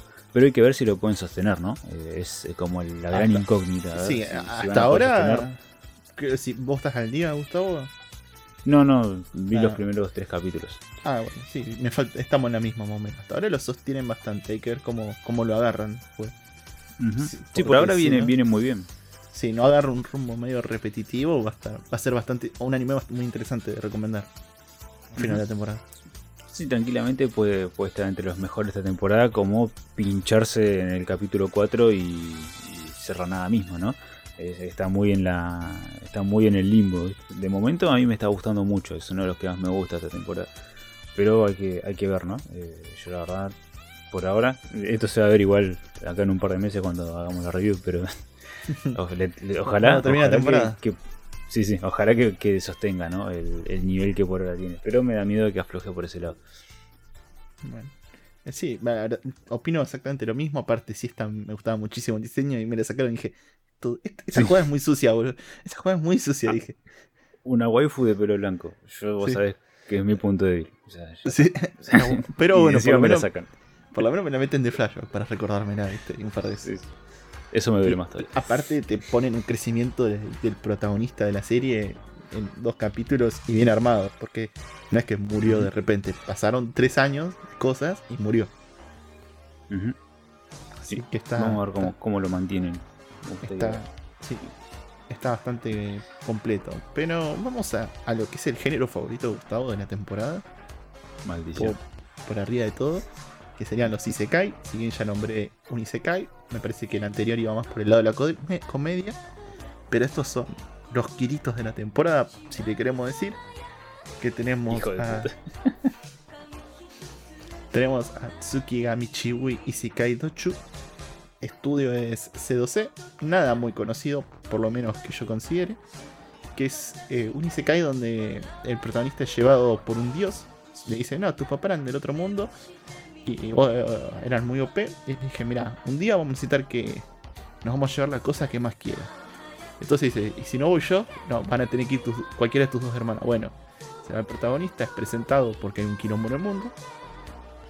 Y es llevado ante la diosa del otro mundo. Este protagonista le dice, mira, tenés cuidado con esta diosa que es medio rompebola, es muy histérica, exquisita, qué sé yo. Y le da como una especie de poder. Le libera. Eh, llevado ante la diosa y le dice, ¿qué? Vos sos el hijo de ellos, pero sos re feo, le dice. No, me das mucha lástima, bueno. Mira, te voy a mandar a los confines del mundo a que te mueras, pero por lo menos te voy a dar el poder de hablar con los monstruos, ¿viste? Y le tira así el podercito, pim, y cae. Cae en una aldea de hombres cerdos, por así decir, cercano. Y resulta que el protagonista, al venir de un mundo humano al mundo Isekai, eh, aprende lo que es el maná, pero en el mundo humano, como no tienen maná o está limitado, es como si tuvieran la gravedad aumentada, si le querés decir en Dragon Ball, ¿viste? Y resulta ser súper OP de la nada. El protagonista puede manejar, aprende a manejar magia en un día, todas esas cosas de protagonista súper roto. Y vemos cómo va avanzando en el mundo y cómo es discriminado a la vez por otros humanos por ser feo, básicamente. Porque es un mundo donde hay gente hermosa. Sí, así de rancio es. Pero es- no es rancio, es, es tipo el argumento es bastante pobre. Podría haber sido mejor. Es- está bien la historia. Es Creo que la que- media de los Isekai, el argumento siempre es lo mismo, bastante pobre. Después te sorprenden, ¿viste? Pero de, de entrada o sea, es más o menos lo mismo siempre. Pero bueno, eh, eh, eh, sí, es entrada bastante de lo mismo. O sea, me gusta más la idea de generalizar un mundo a que este es, tratado como un monstruo por ser feo. Básicamente. y bueno, vamos a otro Isekai, que este es el, que Gustavo va a sentir identificado con Kirito, que es Seiren Genshoku de TSA Entertainment, Doctor Stone, Kanojo Okarishimasu, es los más conocidos. Este es el protagonista literalmente en el opening te como Kirito con el flequillo un poquito más largo. Literalmente, si lo miras. Hasta la misma ropa negra, todo. Estereotipo. Estereotipo a full. Este arranca mostrándote como un flashback del protagonista con su mejor amiga en infancia en Japón, diciendo no te voy a dejar nunca sola. Y te muestran como que pasaron cosas en la vida. Y el chabón termina yendo a la universidad. Una vez eh, en la universidad, va, mira, hay una nenita que lo miraba con una hermana, una chica, y los choca el tren en el colectivo. Lo chocan, lo hacen mierda y se despierta en el cuerpo de un nenito eh, esclavo, si le queremos decir, bien, de unos vándalos. Pero eh, a diferencia del resto de los Isekai, no es que es el prota reencarnando en un cuerpo que ya existía o trayendo su cuerpo. Este es como que ponerle, no sé, Gustavo es normal y de repente le caen los recuerdos de otra persona. O sea, es como hasta ahora algo que se puede descartar la existencia de que la otra persona vino a este mundo, sino que solo sus recuerdos fueron trasplantados y a la vez la otra persona vive y con sus recuerdos y tiene sus propias metas, ¿viste? Que esto me pareció bastante innovador, por así decirlo, lo cual a mí me gustó un poquito más. Pero sigue pasando cosas que dan a entender que el protagonista es super OP. Ejemplo, eh, es encontrado por unas chicas que van a una academia mágica y miden el maná en la zona y tenía maná a diestra y siniestra saliendo del cuerpo, ¿viste? A la vez es tratado muy diferente porque tiene el pelo negro y supuestamente muy poca gente tiene el pelo negro en ese mundo. Es todo pelitos de colores. O animales, o gente bestia, o de la realeza. Hay mucha discriminación. Es tratado mal. El hecho él salva una princesa en su momento. Y vos mirás que la caballería lo recaga a palos, lo hace mierda para que digan cómo él la secuestró hasta que viene la princesa y dice, no, mirá, él me salvó la vida, yo no me secuestró nunca, me salvó de un asesino, ¿viste? Y vemos esto, que tipo, hay mucha discriminación a los que son realeza, etcétera, eh, razas mixtas, todo. Pero está, o sea, para ser de sacar detalles de que el prota está roto, porque tiene mana diestra y siniestra y puede usar magia sin decir los conjuros, está bastante bien. La historia, la animación, por demás decir que es excelente, es una de las mejores animaciones de la temporada. Si en la historia es un poco floja, cumple con lo que a mí, yo esperaba ver y me gusta esta idea de que eh, él no sigue las metas del otro personaje. Si bien tiene los recuerdos, se acuerda de sus amistades, todo, tiene conocimiento de que existe otro mundo y de que puede llegar a haber gente como él que sufrió lo mismo, se encuentra con esto de que tiene la propia meta que ya tenía la persona que vivía ahí, cosa que existía. Está bastante bueno. Y ahora vamos al siguiente Isekai, que sería Shitkususu no Slow Life Isekai Nitsuketsu Drugstore, que básicamente es el que sale una farmacia, es de MT Square ninguno que yo haya visto tampoco, bastante nuevo. Es una comedia, por así decirlo, es un oficinista que un día es teletransportado a un Isekai con el poder de hacer alquimia de alto nivel. ¿Esto qué le da?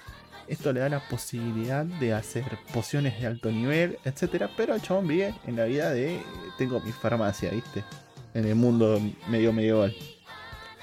Donde es muy conocido, querido por la gente, logró domar a otros tipos de bestias, ayudantes, fantasmas. Eh, bastante entretenido, ¿no? No es muy fuaque, digamos, pero tiene su propia diversión. No es de lo más recomendado porque es muy, poca muy floja la historia en algunos aspectos.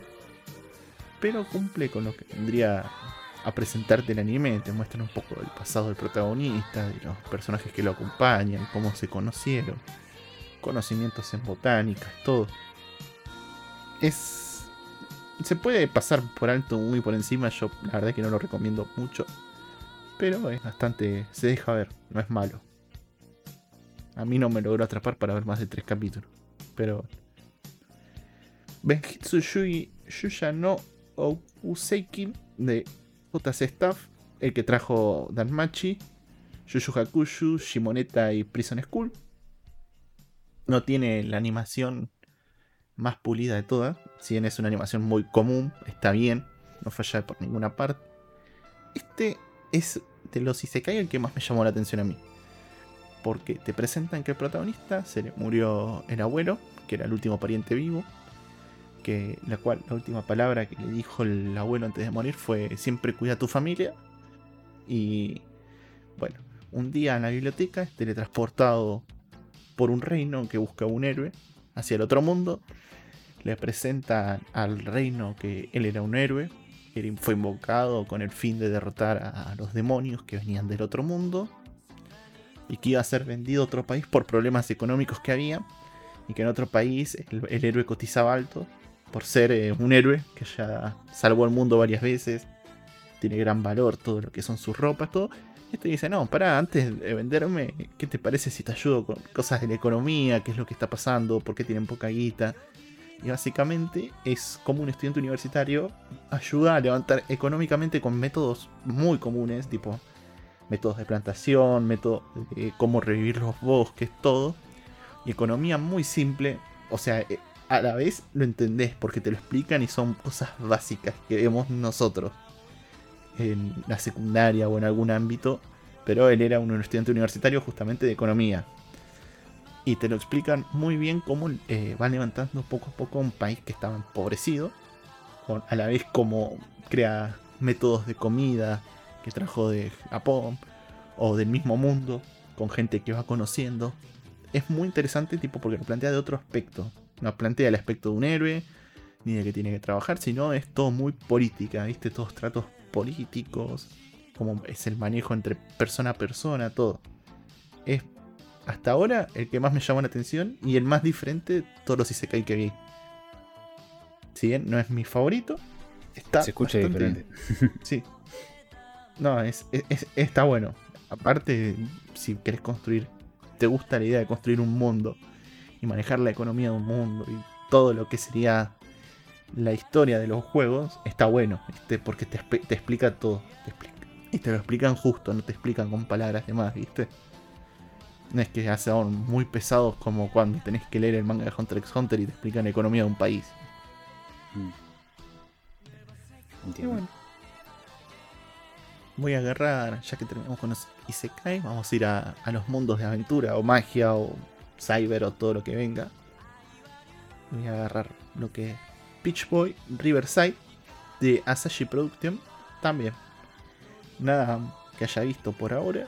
Si bien el estudio agarró el lado indicado para presentarte este anime y que te atrape, que no es seguir el orden cronológico, sino mezclar un poco los capítulos para que te enganches por lo menos con los primeros tres. Ya el primer capítulo no es el primer capítulo del manga, está como salteado y te logra atrapar. Lo logra muy bien porque más adelante te presentan el capítulo 1 y no te atrapa tanto la primera. Entonces está muy bueno como lo plantean. La animación está perfecta, cumple bastante bien. Es la historia de una princesa que se fue siguiendo a un aventurero, si le queremos decir, a través del ¿Un mundo. chongo? que- sí, un chongo. No, pero Un chongo. un chongo que parece mina. Y que tiene Sí, como un poder misterioso. Donde el ojo se le pone como un durazno. Y obtiene como una super fuerza para luchar. Es un mundo donde hay orcos. eh, eh, ogros son llamados, no orcos. Los bichos con cuernos que son super poderosos. Que las personas no le hacen ni daño. Y esta persona, hasta, hasta hay monstruos híbridos. Tipo hay una persona conejo en el primer capítulo te presentan. Y logra, como con este poder, que debe ser el, el Peach Boy, eh, vencerlo, tipo que le da una super fuerza o algo de eso. Me da gracia porque literalmente es un durazno en el ojo. bro. Eso se fueron a la mierda. No sé qué, qué, qué vendrá después para explicártelo. Yo quiero saber de dónde nace el Peach Boy porque el, otro protagon- la otra persona, este que persigue, parece saber el origen del Peach Boy. Y se ve bastante interesante todo lo que van a plantear a futuro. Pero es el tiene, anime que. tiene cosas que parecen copadas, o sea, a pesar de que entró en, en una nebulosa porque ya se metió en un género que está re explotado, ¿no? Pero tiene, tiene cosas interesantes como eso del racismo, ponerle que, que trata con los. ¿Cómo le dicen? Eh, El hombre bestia. a los hombres, hombres bestia. Eh, qué cosa como, no, este no puede entrar acá, este, ¿qué hace esta, este bicho acá? Se desarma mucho quilombo con, con eso. Y después también que juega con, con algunos planos de los personajes con cara de psicópata que, que te da a entender que capaz no están muy bien de la cabeza. Y si llegan a explotar ese lado, puede salir algo muy, muy lindo de ver. Sí, aparte ya de todos los aspectos te lo plantean, tanto de los buenos, de los malos, la cara de psicópata. Hasta malos con malos, poniéndole cara de psicópata a otro, ¿viste? Es lo que más me llamó ponerle eso, que Sí, pero. Parece que no, no ponen la cara de psicópata porque sí, sino que quieren explorar ese lado, ¿no? Con tantas cosas que metieron. Eh, ojalá que vaya por ese lado. Si va por ese lado puede salir algo lindo. pero si no, si va por el- la típica magia hacia morir en el, en el Sí, intento. como- sí, es el, tip, el típico Sharingan. Pero hasta ahora está bien. No es el mejorcito ni muy bueno, pero se deja ver. Y te dejo Totalmente. a vos, Gustavo, con el, el CGI. Dale. Vamos con uno de los más dudosos, ¿no? Porque eh, ya hoy en día, por temporada, siempre tenés algún anime que es full CGI. Está cada vez más establecido. Y en este momento, bueno, le tocó a Nighthead 2041. Que Nighthead no sabía eh, que venía de. ¿Cómo se llama? De la saga Night, eh, Nighthead Genesis, serie vieja, ¿no? Ya tiene muchísimos años un anime original en su momento que salió allá por el 2006. No sabía que tenía relación con esto. La verdad que la serie se ve un poquito más de acción. En su demografía dice que es un seinen psicológico y de suspenso. Mientras que Nighthead Genesis eh, era, como se llama, horror puro. O sea, tenía muchísimo de eso. Eh, la verdad que esta serie se ve bastante tirada a la acción, ¿no? Eh, no sé qué continuación tendrá con Nighthead eh, Genesis porque no, no, no la vi. Pero la cuestión eh, tiene se trata como de una especie de grupo comando en el futuro, ubicado ahí como dice el título, en 2041. Y este grupo comando va como a, a reventar eh, a, un, a un- a un grupo terrorista que estaba haciendo cosas raras, ¿no? Y resulta que que todo tiene un enfoque más sobrenatural, ¿no? Tenemos dos grupos de hermanos, eh, tenemos dos hermanos que son que van en el equipo comando y, y van, entran ahí y se encuentran con algunas cosas paranormales y después tenemos eh, a otro a otra pareja de hermanos que como que despiertan y resulta que vienen como del pasado, ¿no? Y despertaron ahora en el futuro y se encuentran medio desubicados. ¿Y qué pasa? De un lado ves el lado tecnológico, por parte de los hermanos que encontraron esto sobrenatural, y por el lado de los que recién despertaron ves que es un mundo mágico también, como que la magia eh, está presente, ¿no? Si bien te, lo, te dan a entender que la magia es como una especie de mito, porque en la calle se habla de eso, como que no, que no existe. eh, los dos hermanos estos que se despertaron tienen poderes mágicos y bastante bastante turbios, ¿no? Entonces la verdad que Nighthead, si bien animación obviamente te puede llegar a chocar porque es full CGI, pero lo veníamos hablando con Iván antes de empezar a grabar, parece un, un CGI viejo, ¿no? No está mal, no se ve feo, no es X-Arm ni en pedo, o sea, le, da vuelta. Pero sí es un CGI que se nota viejo, ¿no? Como poner- ponerle Sidonia, Sidonia no Kishi, que se nota que es atemporal, ¿viste? Como que se- no está tan pulido. Pero igual se deja ver, eh, la verdad que está muy, muy lindo. Claro, no es un, no es un. No es un CGI como el uno que vamos a nombrar más adelante. O el Beastars que estamos tan acostumbrados. Pero es un CGI no malo, pero viejo, como dijo Gustavo. De los que cumplían, pero no, no aportaban nada nuevo. Y la banda sonora no, no la pude confirmar, pero se parece mucho a la de Nier Automata. Por lo menos Sí, los, bastante. la música que sonó de fondo. No, no, no me fijé si era de- del mismo autor, pero me hizo, me hizo acordar un poco a, ese tipo de, de banda sonora. La verdad que estaba bastante lindo. Pero la verdad que por mi parte, de momento, lo recomiendo, ¿no? Como para que vayan y lo, y le, den una miradita. La verdad que si no sos de esos full hater del, del CGI, lo vas a poder disfrutar. Hay que ver si va, sigue explorando los conceptos que ya planteó o solamente queda en algo de acción.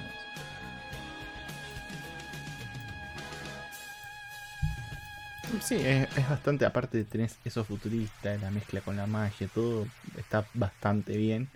No, si bien como dije, dijiste vos, no aporta nada nuevo el CGI. Es un CGI viejo, pero bueno, como para recordar las raíces.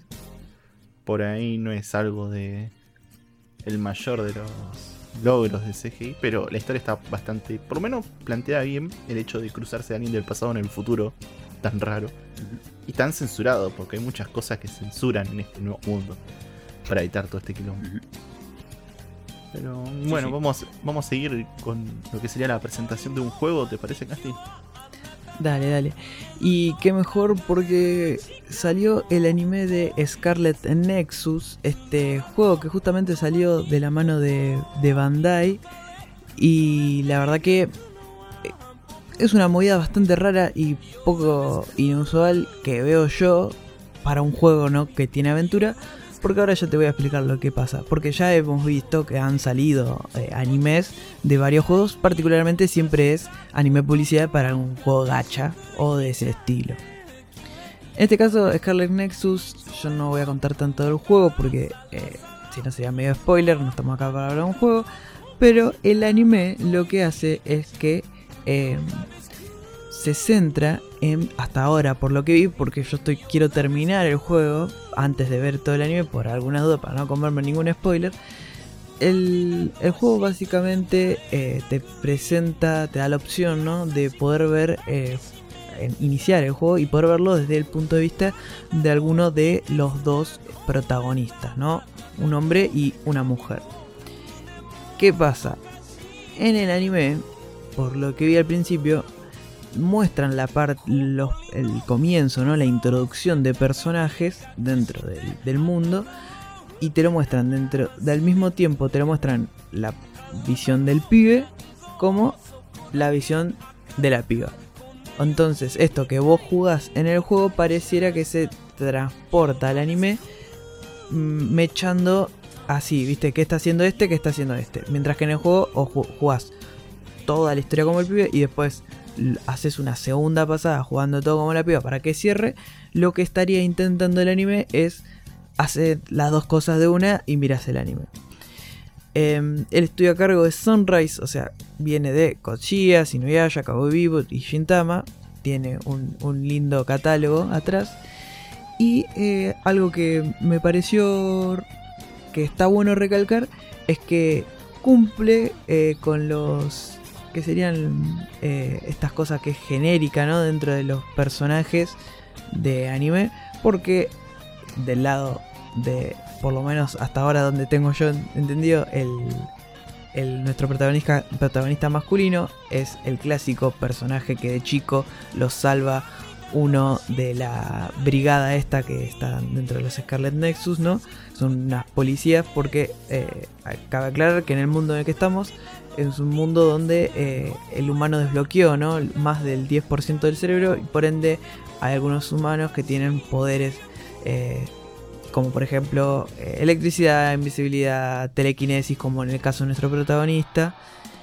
Y bueno, este, con estas cosas hay unos, una especie de monstruos que, llama, que se llaman Others y son estos monstruos los que quieren eh, consumir el cerebro de los humanos.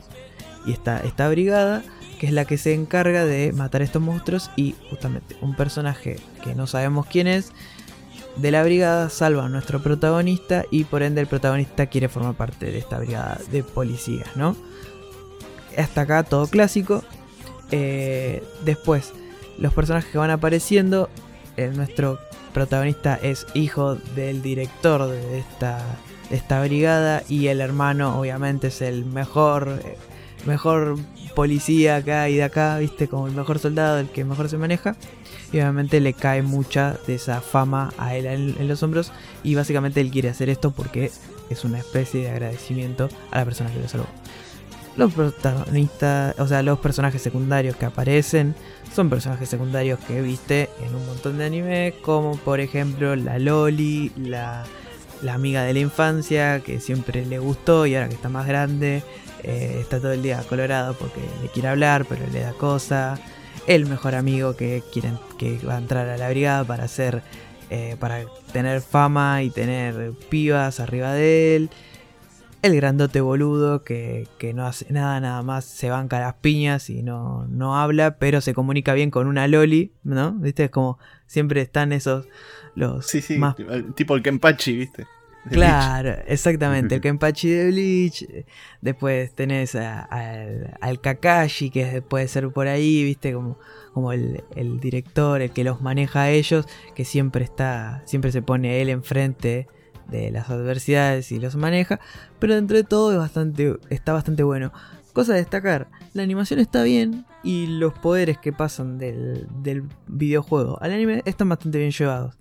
El opening está bueno y algo que me pareció raro que no que, lo quería destacar es que en el juego cuando terminas la introducción, ¿no? De como la primera parte jugable, te ponen el opening del anime.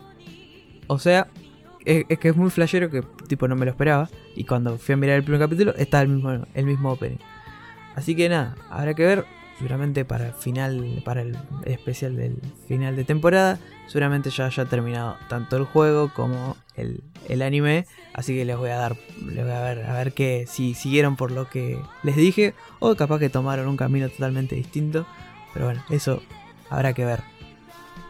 Si está, qué tan mal estuvo o qué tan bien quedó. Claro. Por ahora, que no sea publicidad. Por, lo menos, sí, publicidad. es publicidad igual. O sea, es hasta ahora lo que dijo Casti es un calco del juego, el primer capítulo. Es que, es que son así, pero ojalá que el foco o sea, sea también trabajar un poco la historia y no, bueno, mira, claro, venderte, venderte bien la historia. Sí, eh, estaría bueno, sería muy, muy lindo. A mí me gustó por lo menos los primeros dos capítulos que vi. Sí, está bueno. Eh, hay algo que, que es parte del juego que quiero ver a ver cómo lo llevan. Hay algunas misiones, ¿no? Porque vos vas como en equipos tipo Kingdom Hearts, viste, sos vos y dos chaboncitos atrás que tiran magia, viste que en realidad no hacen nada, porque no le pegan a nada. Es como Donald y Goofy que no hacen un choto, nada más están ahí mm. para que les tires curación, básicamente.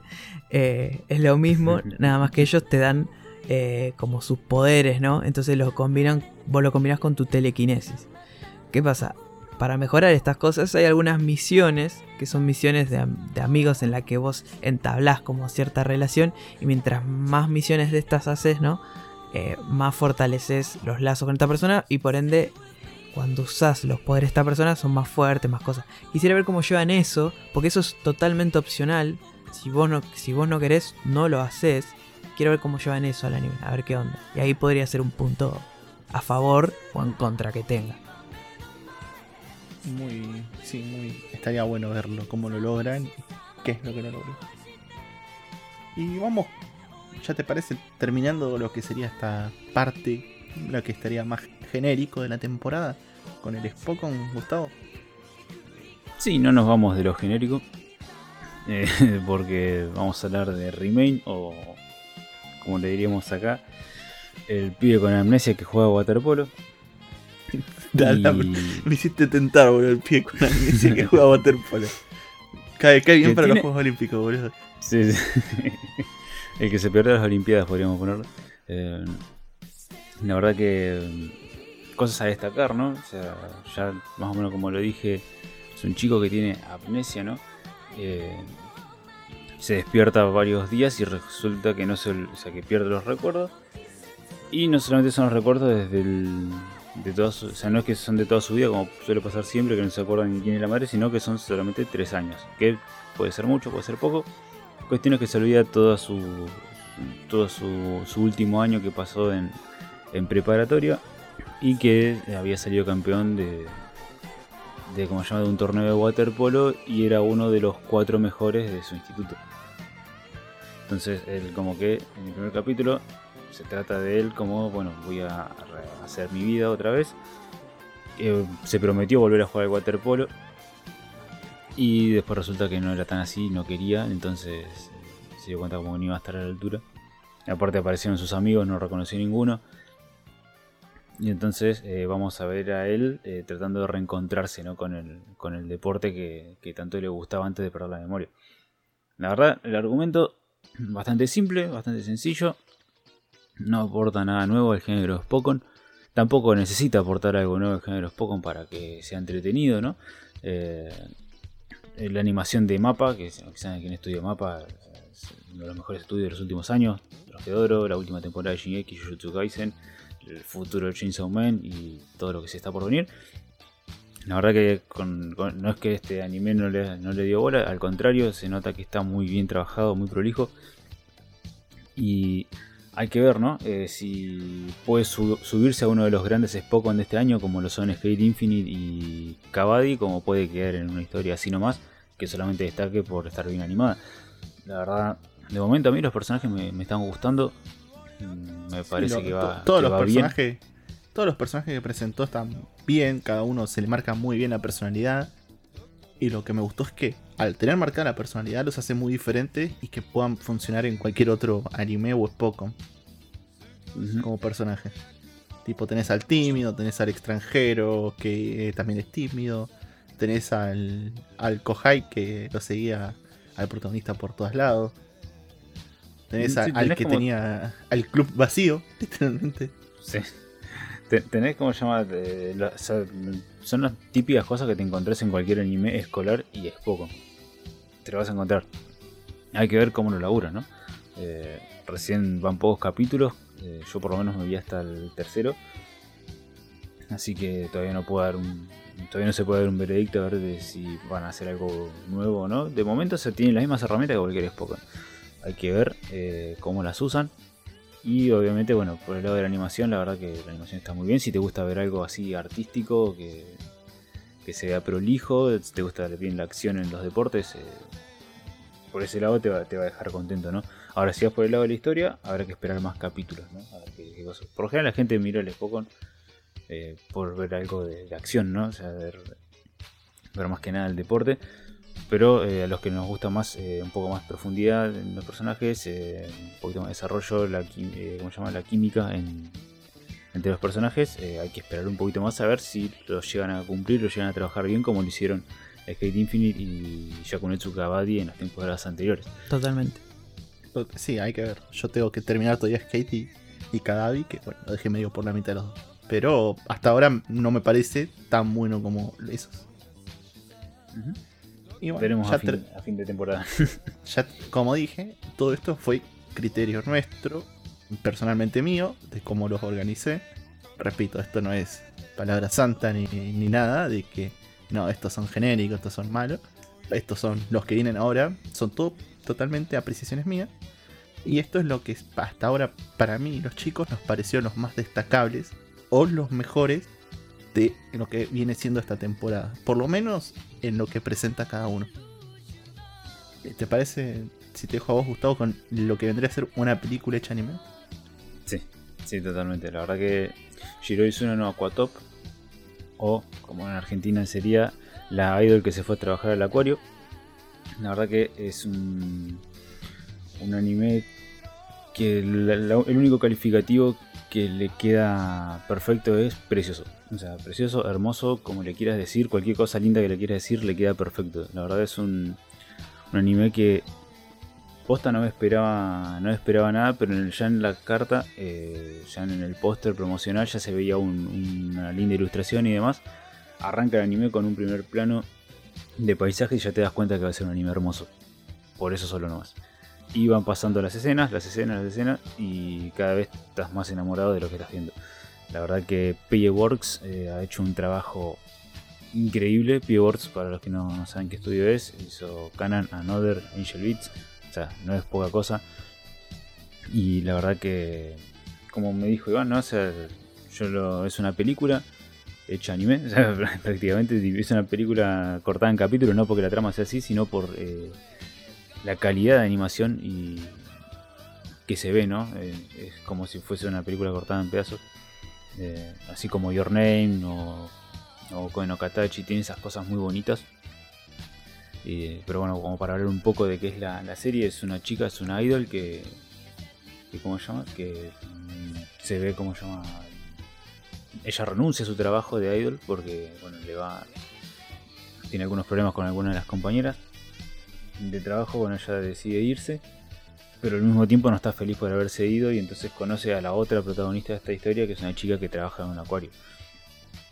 Y bueno, la conoce y ella, después de quedarse maravillada por lo que es la vida del acuario, o sea, como, es el ambiente, los animales, todo lo que se ve ahí, decide trabajar, ¿no? Le pide, por favor, déjame laburar en este lugar ya que no tiene otra cosa que hacer y bueno, se va a tratar de eso, ¿no? Eh, hay un par de personajitos ahí medio sobrenaturales que andan dando vueltas, que... Sí, hay, hay uno en particular que la otra protagonista le deja como unas cabezas de pescado en un santuario y que lo ves de, fondo dando vueltas todo el tiempo.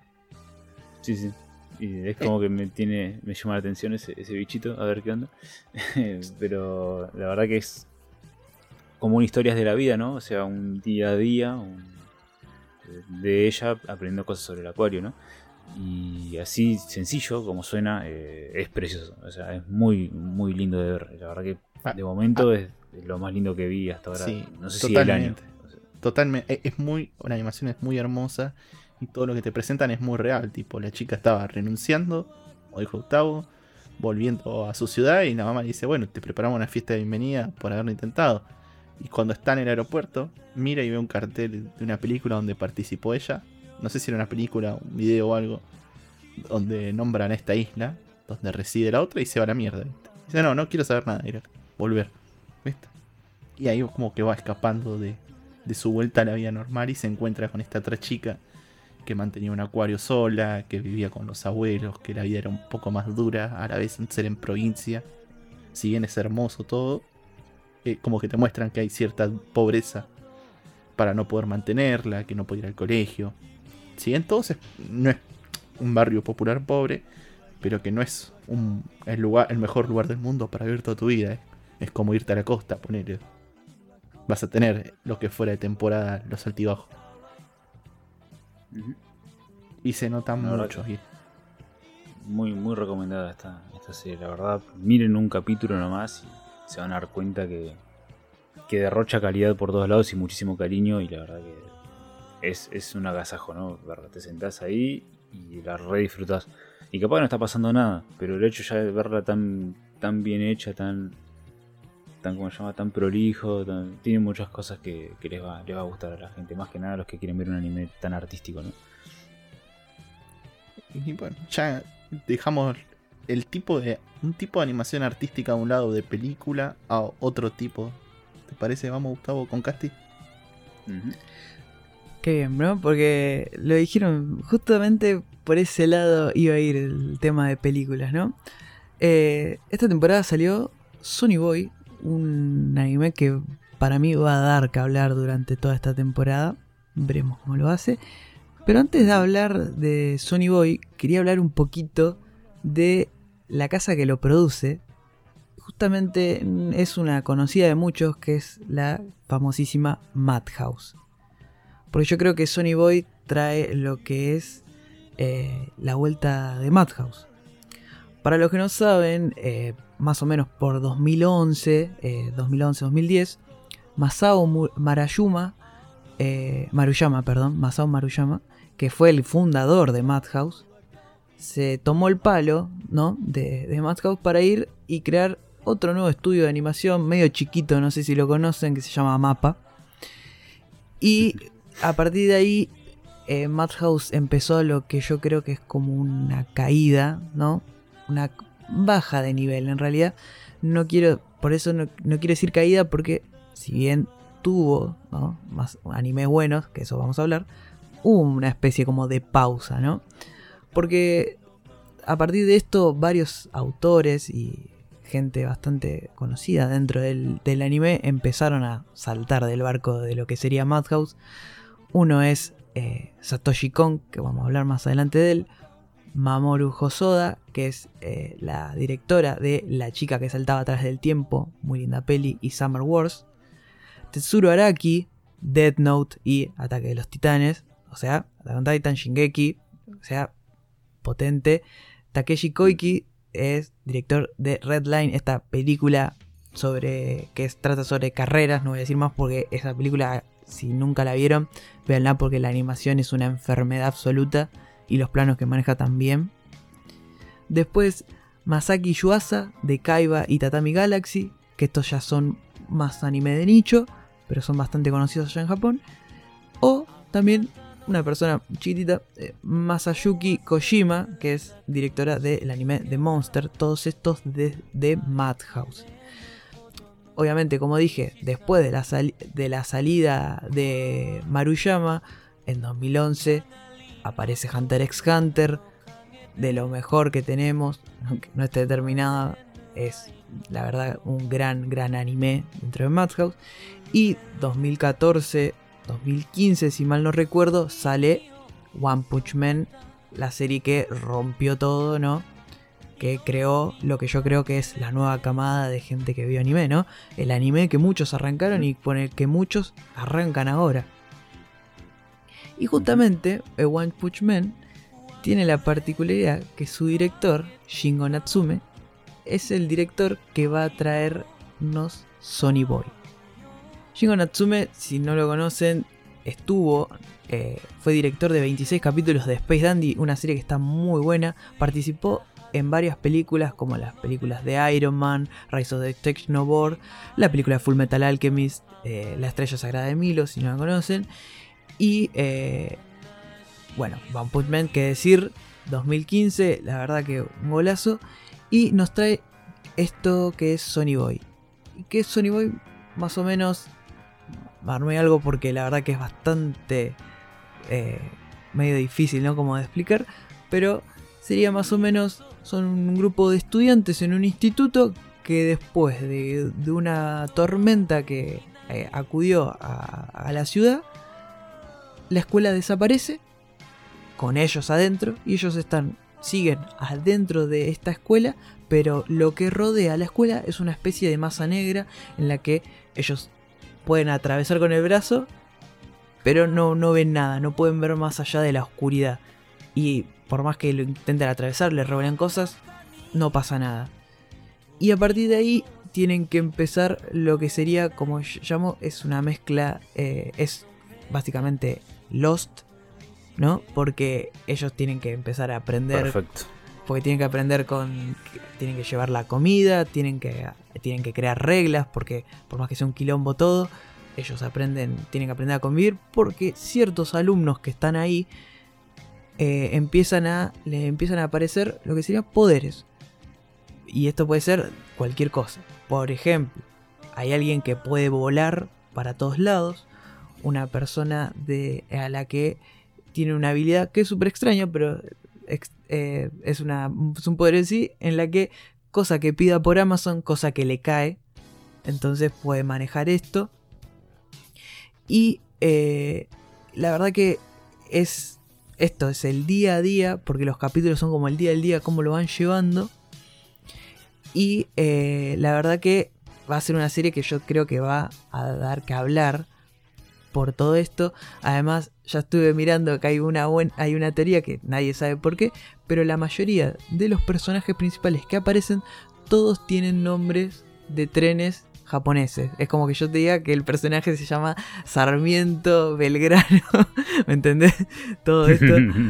Y la verdad que ya hay gente que está como teorizando sobre esto. Yo estaba hablando de que es una mezcla entre Lost y eh, anime, manga, perdón, anime no, películas de Satoshi Kon. Y ya dije que, que tenía que ver algo por ahí, porque Iván justo dijo hablando de películas. Porque si no saben quién, Satoshi, quién es Satoshi Kon, es un director que laburó dentro de Madhouse, que hizo unas peliculitas medias tranquis como Perfect Blue, Millennium Actress, Tokyo Godfathers y Paprika, ¿no? Chiquito, ¿no? Chiquito. y, y, encima poco psicológicas, ¿no? claro, ¿me entendés? Y justamente esta trabajo, cuando estuve haciendo estas películas, las produjo Madhouse. Así que es como Madhouse volviendo, ¿no? A, como, no te digo sus inicios porque Madhouse es del 70, pero como volviendo donde la pegó, ¿no? Hay muchas cosas que ver. Eh, Sony Boy a mí me encantó y es esto, es un anime que hay que ver día a día y es como Lost. Un capítulo entendés algo y a los 5 minutos no entendés un pito porque te presentan algo nuevo. Esto acompañado de cliffhangers y mm, estas cosas, este ambiente psicológico que se, van, se va tocando con los poderes, porque los poderes también medio que tienen que ver con... Depende... Con las personalidades. parece. Exactamente, exactamente. Y a la vez te plantean, plantean algo muy particular. Es que, tipo, hasta los que no tienen poderes, parece que tienen un poder bajo Claro. cierto aspecto. como parece que todos tienen algo, pero algunos le aparecieron antes, como otros le aparecieron después. Así que, la verdad, eh, me sorprendió mucho. Yo lo venía esperando, me esperaba otra cosa. Si ven el tráiler, nada que ver a lo que es esto. Y ya esto, Posta ya eso me, me encantó. Es, así. me Y algo que te plantean también es dejarte la incertidumbre que todo el tiempo hay un personaje que te da la impresión de que ese es el hijo de puta, ¿viste? Que estás planeando todo. Totalmente, igual que los. Eh, te, no- te recomen el bocho. Sí, Todo- sí. Todos Sí, los sí. capítulos te comen el bocho. Son unos hijos de puta. Yo no sé cómo lo hacen, pero lo hacen re bien. lo hicieron muy bien. Y bueno, eh, que hablar. Shingo Natsume, la verdad que me saco el sombrero entre él, me trae One, Pi- eh, One Punch, One Punch Man, y después me saca esto. Es, el chabón es, tiene una mente, pero más que brillante, ¿no? No, no es que hizo One Punch, pero, de- o sea, hacer estos dos animes es un re laburo. Y está muy bueno cómo cambió de género totalmente. Pero, Sí. Aparte, las direcciones son muy distintas una de la otra y sin embargo. sí.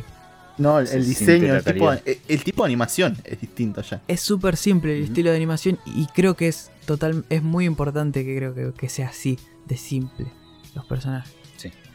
Que es lo que te permite entenderlo y a la vez, al, al tener un estilo simple, no implica la falta de tiempo porque ves que usan smartphone, tecnología, computadora, Exactamente. todo. Exactamente. Muy muy Ah. bueno y muy recomendable la verdad. Algo que quería rescatar. Es un Isekai, esto, totalmente. Estamos de acuerdo. Y, y- No sé, porque no es un prota que se fue a otro mundo. Parece que están en su mismo mundo. Pero Claro, se, no se- se no fueron se- todos, no, se fueron todos a otro mundo. pero no se sabe dónde están igual. No, pero en el Digimon sí es un Isekai, ponele. Se fueron todos a otro mundo. O sea, el mundo digital, ponele. Pero este creo que estamos en el mismo mundo, pero encerrados en Yo, alguna parte. yo- yo no sé dónde están y hay que ver por dónde va para ver si es un Isekai y vamos a Sí. ver si nuestro personaje se, Más adelante. se gana el No, como quinto de la temporada. Sí, sí, no, el, el Kirito ya no. Este, este le rompió el, le rompió el mundo a Kirito. Claro. Pero, ¿qué les parece si sigo con el que sigue, no? De los mejorcitos. Y si hablamos de. Venimos de algo muy simple, ¿no? Ahora vamos para otro lado, ¿no? Porque esto es súper detallado, súper hermoso. Vanitas no Carté de Studio Bones, Full Metal Alchemist, Boku no Hero Academia, Mob Psycho. ¿No? Ya tenés unos animes hermosos. Y este no se queda atrás. Porque Vanitas no Carté es un anime en la que se meten en la mitología de los vampiros. Toca mucho una especie de maldición. En la luna azul hay un vampiro que se quiere vengar de los otros vampiros porque fue eh, maldecido. ¿Maldecido? ¿Está bien dicho? ¿No? ¿Está bien? Sí, No- no- o maldito, maldito. O maldito. O maldito. Bueno. Y Te lo- maldigo. Claro, y los otros vampiros como que le hicieron bullying, todo esto, entonces dijeron, el, este vam- vampiro que se llama Vanitas, de la luna azul, se quiere vengar de los vampiros, entonces, para los vampiros es el cuco, Vanitas es el cuco, ¿no? Y nuestro... Cuco, qué hijo de puta, boludo. Sí, Nunca se me hubiera ocurrido decirlo así. es que es el cuco, amigo. Y, para, y nuestro protagonista que es Noé, que para el que no reconoció la voz, cosa que nos dimos cuenta todos, porque acá ya somos todos unos patas sucias, no puede ser, es nuestro querido Kageyama de Haikyuu. Y em, eh, aparece, ¿no? Se le revela ante él, mediante un suceso que pasa en el primer capítulo, aparece el vampiro Vanitas y te da a entender que en realidad no es tan malo. Y Vanitas es, eh, si escuchan también la voz, es nuestro querido Tanjiro, que bastante laburo tiene en esta temporada, por lo que vamos a ver más adelante, porque aparecen varios animes. Y la verdad que la relación entre ellos dos es muy buena. Es una especie de Sherlock y Watson, la verdad. Uno es la inteligencia y el otro es la fuerza bruta. Eh, los paisajes que tiene, eh, los fondos son todo hermosos porque justamente ellos están en Francia. Entonces todo es hermoso, todo es color, todos los edificios son lindos. eh, el arte, los fondos, las luces, iluminación, todo es muy, muy lindo. Y la historia, que por más que parece genérica, porque uno dice, uh, vampiro, sí, el vampiro que es malo, pero capaz que. En el primer capítulo ya te, te presentan algo que vos agarrás y decís, ¡apa!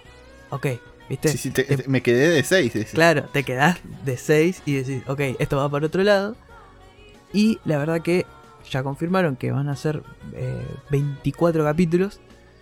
Y la verdad que atenti, porque este va a ser uno de los animes que yo creo que puede llegar a ser de los del año. Porque la verdad que viene muy bien, ya con 5 capítulos, si mal no me equivoco. Y es de estos animes que te sentás a verlo y se te evapora. Y no, eso te los dar- porque aparte te- los click gang, todo que te meten, Sí, es increíble. buenísimo. Te, te puedo dar un, un dato de color, ¿no? Para la gente que no sé si ustedes lo vieron. Yo particularmente tengo en mi lista de pendientes, pero está, ¿cómo se llama? Eh, sé la reputación que tiene por mucha gente con criterio que conozco y que me lo ha recomendado mucho.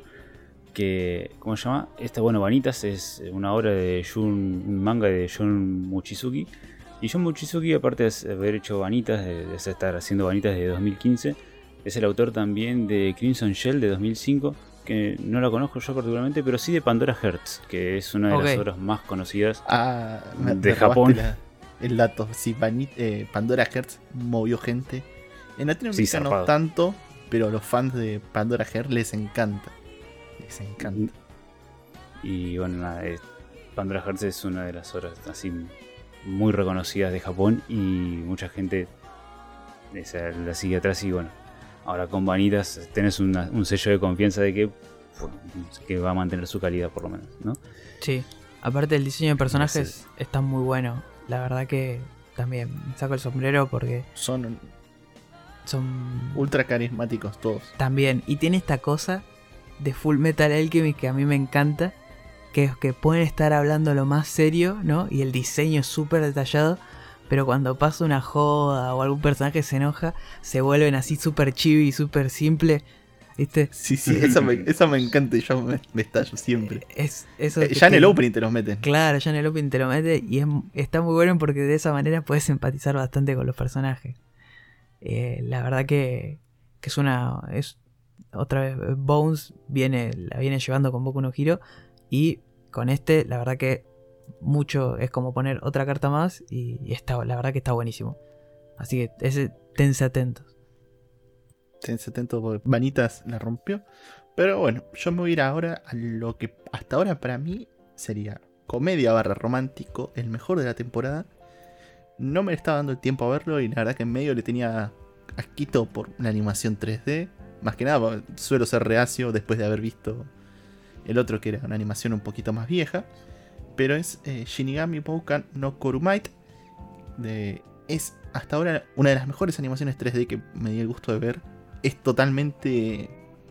eh, ¿Cómo te lo puedo decir? Obviable la animación 3D. Tipo, en un momento te ya parecer que no es 3D algunas cosas. O lo ignoras. Así como, como High Score Girl, ponele una cosa así. Sí, totalmente. Como High Score Girl. Este ejemplo perfecto. De, como nombramos previamente, JS Staff, un estudio que trae bastante laburo desde antes. Y lo que nos presenta la historia es del protagonista, que es hijo de unos duques, medio reyes de la época, que fue maldito por una bruja y todo lo que toca perece, así como la mamá de Timmy Turner, ¿viste? Eh, Entonces empieza a ser empieza a ser discriminado por lo que es la familia, por lo que es la mamá, de que no puedo vivir con un ser tan horripilante que mata todo. Empieza a ser ignorado mucho tiempo en su familia después de esta bendición. Lo hacían comer en el fondo de las mesas de los ricachones, solito, donde no se le acerque nadie, donde nadie tocaba las cosas que él tocaba, por miedo a este problema. Y te van presentando eh, un personaje muy triste, muy serio, escribiendo cartas, practicando lectura, que se muda a otra de las mansiones donde trabajaba la vendría a ser hija de lo que vendría a ser la sirvienta de la casa. Y esta hija tiene la particularidad de jugar mucho con nuestro protagonista. A la vez es un amor que tiene este, esta sirvienta hacia nuestro protagonista por temas del pasado que te van presentando. Todo se acerca mucho, le hace chistes eróticos, por así decirlo. acerca de querés verme en la tanga, cosas así, ¿viste? Boludeces. Pero eh, siempre acercándose mucho y nuestro protagonista siente, sentís la incomodidad que siente, no solo por el acercamiento, sino porque él tiene muchísimo miedo de tocarla y que se muera. ¿Viste? Porque te- nos encontramos en una situación, por más que tenga guantes, no puede tocar a nadie, no puede acercar a nadie, no puede tocar una planta, no puede tocar un pájaro, todo, todo, absolutamente todo lo que toca se muere. Hasta ahora, por lo que vengo viendo, no presentaron nunca a una persona, pero siempre está la posibilidad, por eso tanto nombramiento que viene por atrás. Es muy, muy lindo eh, como lo presentan, es muy limpia la animación a nivel de High Score Girl, como dijo Gustavo, un poquito mejor. Me hace acordar muchísimo porque los personajes son medio redonditos. Bastante mejor. Está. Sí. Y bien redondeado. Y es muy, muy bien trabajado. Y es muy real. Tipo, el, la maldición, todo. Quiero ver cómo lo trabajan para decir por qué fue maldito, qué es lo que le pasó, cómo fue. Te atrapa muchísimo y querés ver capítulo a capítulo cómo se va relacionando con esta sirvienta, que es el único acercamiento que tuvo esta persona tan cerca en años. Y te nota muchísimo, tipo, al punto de no saber hablar con las personas, de que hasta les costaba escribir ya que nadie le corregía la escritura al mismo protagonista. Es como que está bien laburado el diseño de un personaje que no tiene acercamiento en esa época. Y el protagonista Eso está en es que me- Exactamente. Ahí, ahí es donde iba Casti. El protagonista es Tanji. El Y es lo que está laburando ese hombre. se está rompiendo las rodillas. Y nuestro protagonista se llama el Duque de la Muerte. Por dicha maldición que tiene, que no puede tocar a nadie. Es muy lindo. Denle, dense la oportunidad de ver, porque es algo apreciable. Y en particular recomiendo mucho. Como dije, estaba medio reacio, me convencieron de verlo. En su totalidad lo vi y dije, está bueno, está buenísimo. Y ahora vamos, Casti, con el segundo anime más raro de la temporada. Podría ser, ¿no? Es tranquilamente algo que te quema la cabeza porque todos sabíamos que Mapa estaba laburando en Remain y ahora estaba laburando en otra cosa que era Heion Sedai no Idaten Tachi. Que todos dijimos, ¿qué es esto? Mu- medio falopa, es medio comedia, medio un poco de todo. Y mm, la verdad que algo que lo describiste vos muy bien y que todos creo que pensamos lo mismo apenas aparecieron fue esto es Trigger. Tipo, esto es esto no puede ser de mapa, esto es Trigger metió mano acá porque los personajes, eh, la paleta de colores que cambia cada dos segundos, parece yo cuando aparece un villano, tipo, cada dos segundos cambia la paleta de colores súper tranqui a algo súper colorido. Y... No, no, es la verdad que una gran, gran, gran sorpresa dentro de esta temporada. Eh, más o menos la historia eh, se acerca sobre... Hay unos, unos monstruos en un momento, unos gigantes de especie de titanes, y los dioses dejaron descender a unos dioses guerreros para poder derrotar a estos monstruos para que no eh, acaben con la humanidad. Estos mm, héroes, dioses que pelean son los Idaten o Idaten, que son los que pelean y eh, cuando vencieron a monstruos por primera vez eh, hace varios años, estos dioses se sellan con estos monstruos para que no puedan volver a salir, dejando a una de las protagonistas sola, vagando en el mundo, ¿no? Como una, como una diosa de batalla. Y ella es la encargada en, en estos tiempos actuales de entrenar a los próximos y, Daten. Y la verdad que la relación que tiene ella con ellos es. La verdad que me dio risa. Porque es un gag que, que repiten mucho. Que es básicamente. Los recaga piñas. Pero cuando yo te digo que los recaga piñas. Los recaga piñas mal. Tipo, los agarra como una milanesa de carne. les rompe, los rompe el cuello, le, le perfora los pulmones. Claro, Eh, los, los monstruos que vos decís eh, los denominan demonios, demonios. por lo menos la traducción. Sí, Eh, eh, eso es algo que tienen en cuenta, ya que ellos tienen muy en cuenta que los demonios son bichos gigantes, grotescos. Y, e, e- e idiotas también, que no piensan, ¿viste? claro. Que lo único que hacen es atacar a, a nuestros dioses, por así decirlo.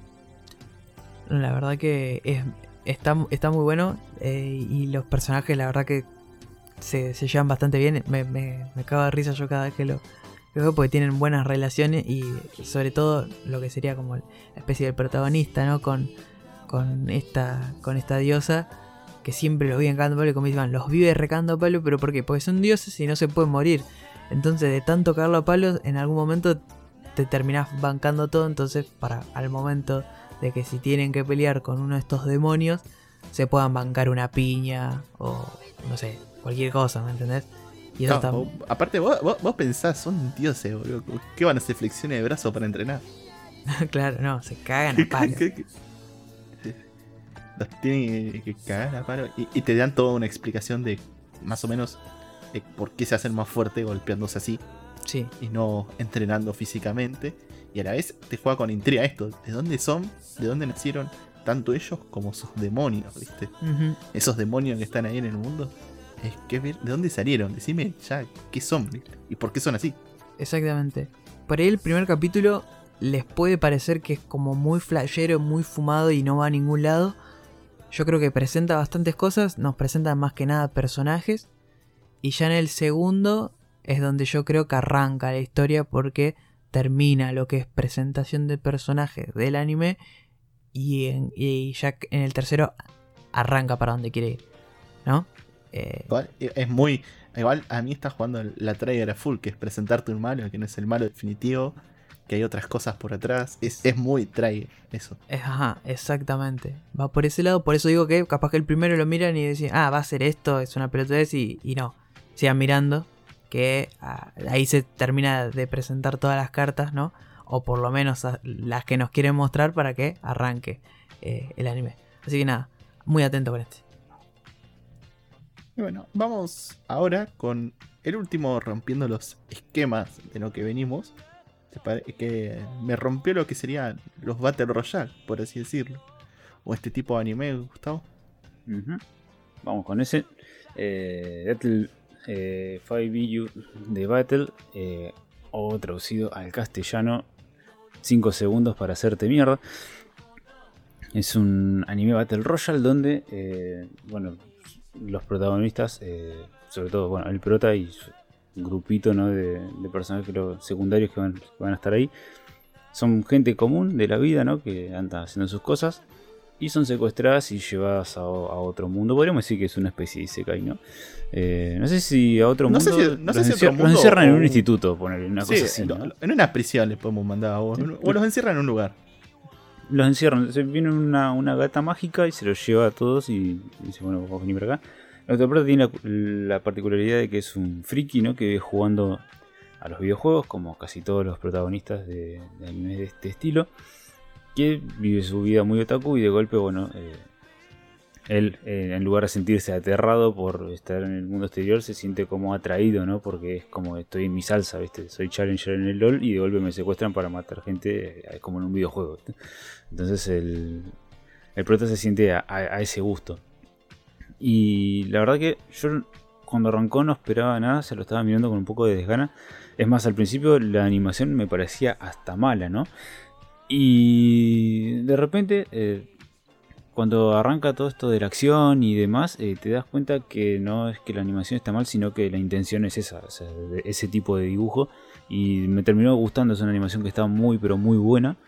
Y el diseño de los personajes también está bastante copado. Si bien hay algunos que son bastante cliché, ¿no? O sea, tenés el, el típico matón de los pelos parados y la chica sumisa con el uniforme escolar. Eh, hay como una usa especie de variedad. El ¿no? musculoso que trabaja en la lucha, el que tiene la espada. Sí, el por que eso tenés en ese pelota. te- tenés esas cosas así que son bastante repetitivas. Pero eh, lo que tiene este es que la verdad me llamó bastante la atención por el hecho de que. de que plantea algo no nuevo.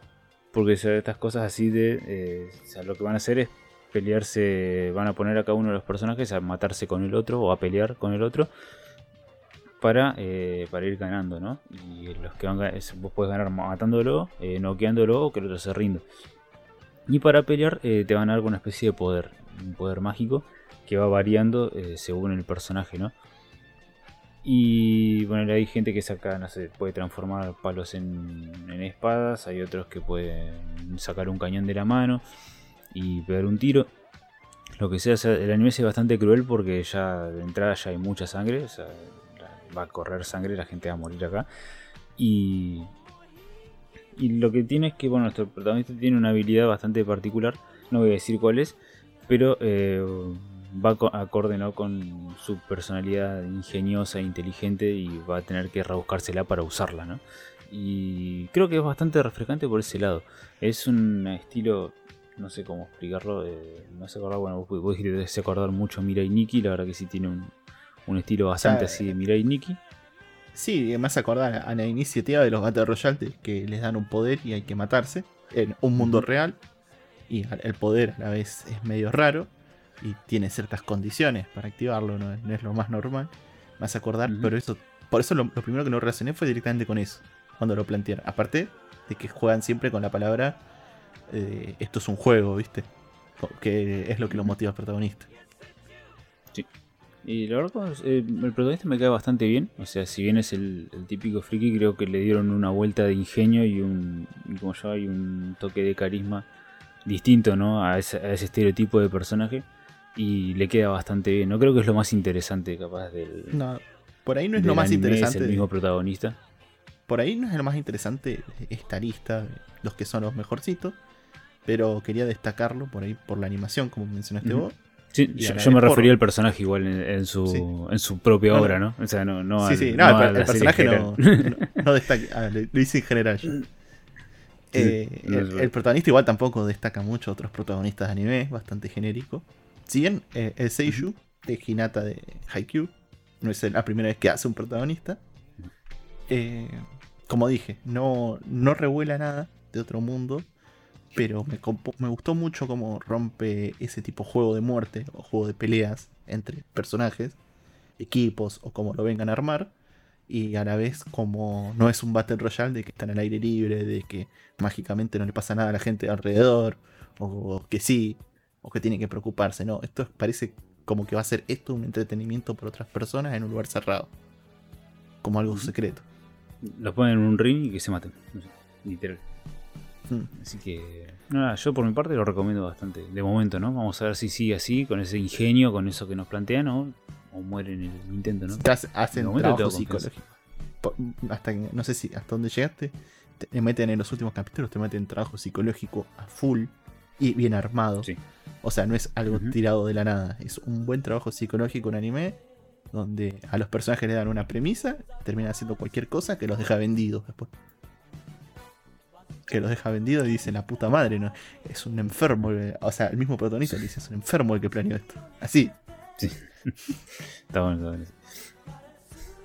Y bueno, dejo ya cerrando lo que sería esta sección, voy con el último, un anime que todavía no, no llegó a estrenarse, pero por lo menos creo que desde mi parte y de Gustavo le tenemos altas expectativas. No solo por el. No solo por el estudio que lo trabajó, que es eh, producción IG, que trajo Haikyuu y Psycho Pass, que es Kaisoku Oujo, la princesa pirata. No hay mucho para hablar porque no lo vimos, pero te marca la iniciativa de una princesa que se termina eh, volviendo al mar y es hasta ahora uno de los que más expectativa le tenemos, no solo por la animación, sino al ver que plantean una historia diferente de piratas, que es algo que hace mucho no se ve. Al fin podemos decir que hay un anime de piratas que no es One Piece. Eh, eh, no conozco, no, conozco otro. Conozco, no conozco otro yo, por eso, Así que yo tengo mucha expectativa. Lo más probable es que se estrene para la siguiente temporada, ¿no? Eh, creo que decían algo de fines de agosto, pero no se confirmó todavía la fecha. Y si ya no la confirmaron, estando hoy primero de agosto, lo más probable es que la pateen para la próxima temporada. sí, supuestamente la fecha confirmada es el 14 confirmado. Esto es lo que encuentro en, en My Anime List, pero hasta ahora oh, se confirmó hace poco, pero hay que ver, por ahí se puede estirar porque hubo muchos cambios en IG. Vamos a ver. Sí, mucha expectativa con Ya de por sí, si bien el trailer se ve, la animación es un 10, por lo menos lo que se ve en el trailer, hay que ver cómo se llega con el anime. Pero este es lo que nos presentó. Como repito, esto es criterio personal. Siguen por ahí, algunos sí realmente considero los mejores, otros resaltan mucho en lo que presentan. Y eso es lo que más me gustó. Esto fue más o menos lo que podemos destacar de esta temporada. si me olvidé alguno, creo no haberme olvidado ninguno. Eh, recuérdenmelo, por favor, en podcast y nos pueden putear, me pueden decir. La verdad que Iván, una cagada. Este está re bueno. Claro, Me miré- Todavía no, Vanitas. todavía no ha aparecido nadie a, a contradecirnos. Todavía. No, sí, todavía nadie nos perdió. La verdad que me miré Vanitas y en ningún momento se dieron un beso, Noel y Vanitas. No, Todavía no nace el que se atreva. Ya va a aparecer. así que. Muchas gracias, chicos, por acompañarme al armado de esta sección, haberse visto un par de capítulos, Muy. darme su muy devolución. Aplausos, aplausos, aplausos. aplauso. Que no toma el mic. Porque la verdad que tremenda, tremenda sección, como siempre, de anime. Como dijo Iván, nos quieren bardear, nos quieren decir, "Eh, este anime está re bueno. O capaz que vieron uno y dijeron, che, ustedes dijeron que estaba bueno, pero la verdad que a mí me pareció una, cagada. Nos pueden decir, como dijo Iván, arroba podcasti1 en Twitter, arroba podcasti1 en Instagram. O nos piden el link para entrar a Discord. Y nos bardean y nosotros claramente vamos a contestarle y después vamos a proceder a banearlos permanentemente. No, mentira, pero siempre que el- en Discord siempre debatimos, estamos, te podemos contestar cada uno por separado, te aplicamos ahí, te damos chirlo, uno, uh, patada ahí, tac, tac. Siempre alguno de los tres está. Siempre.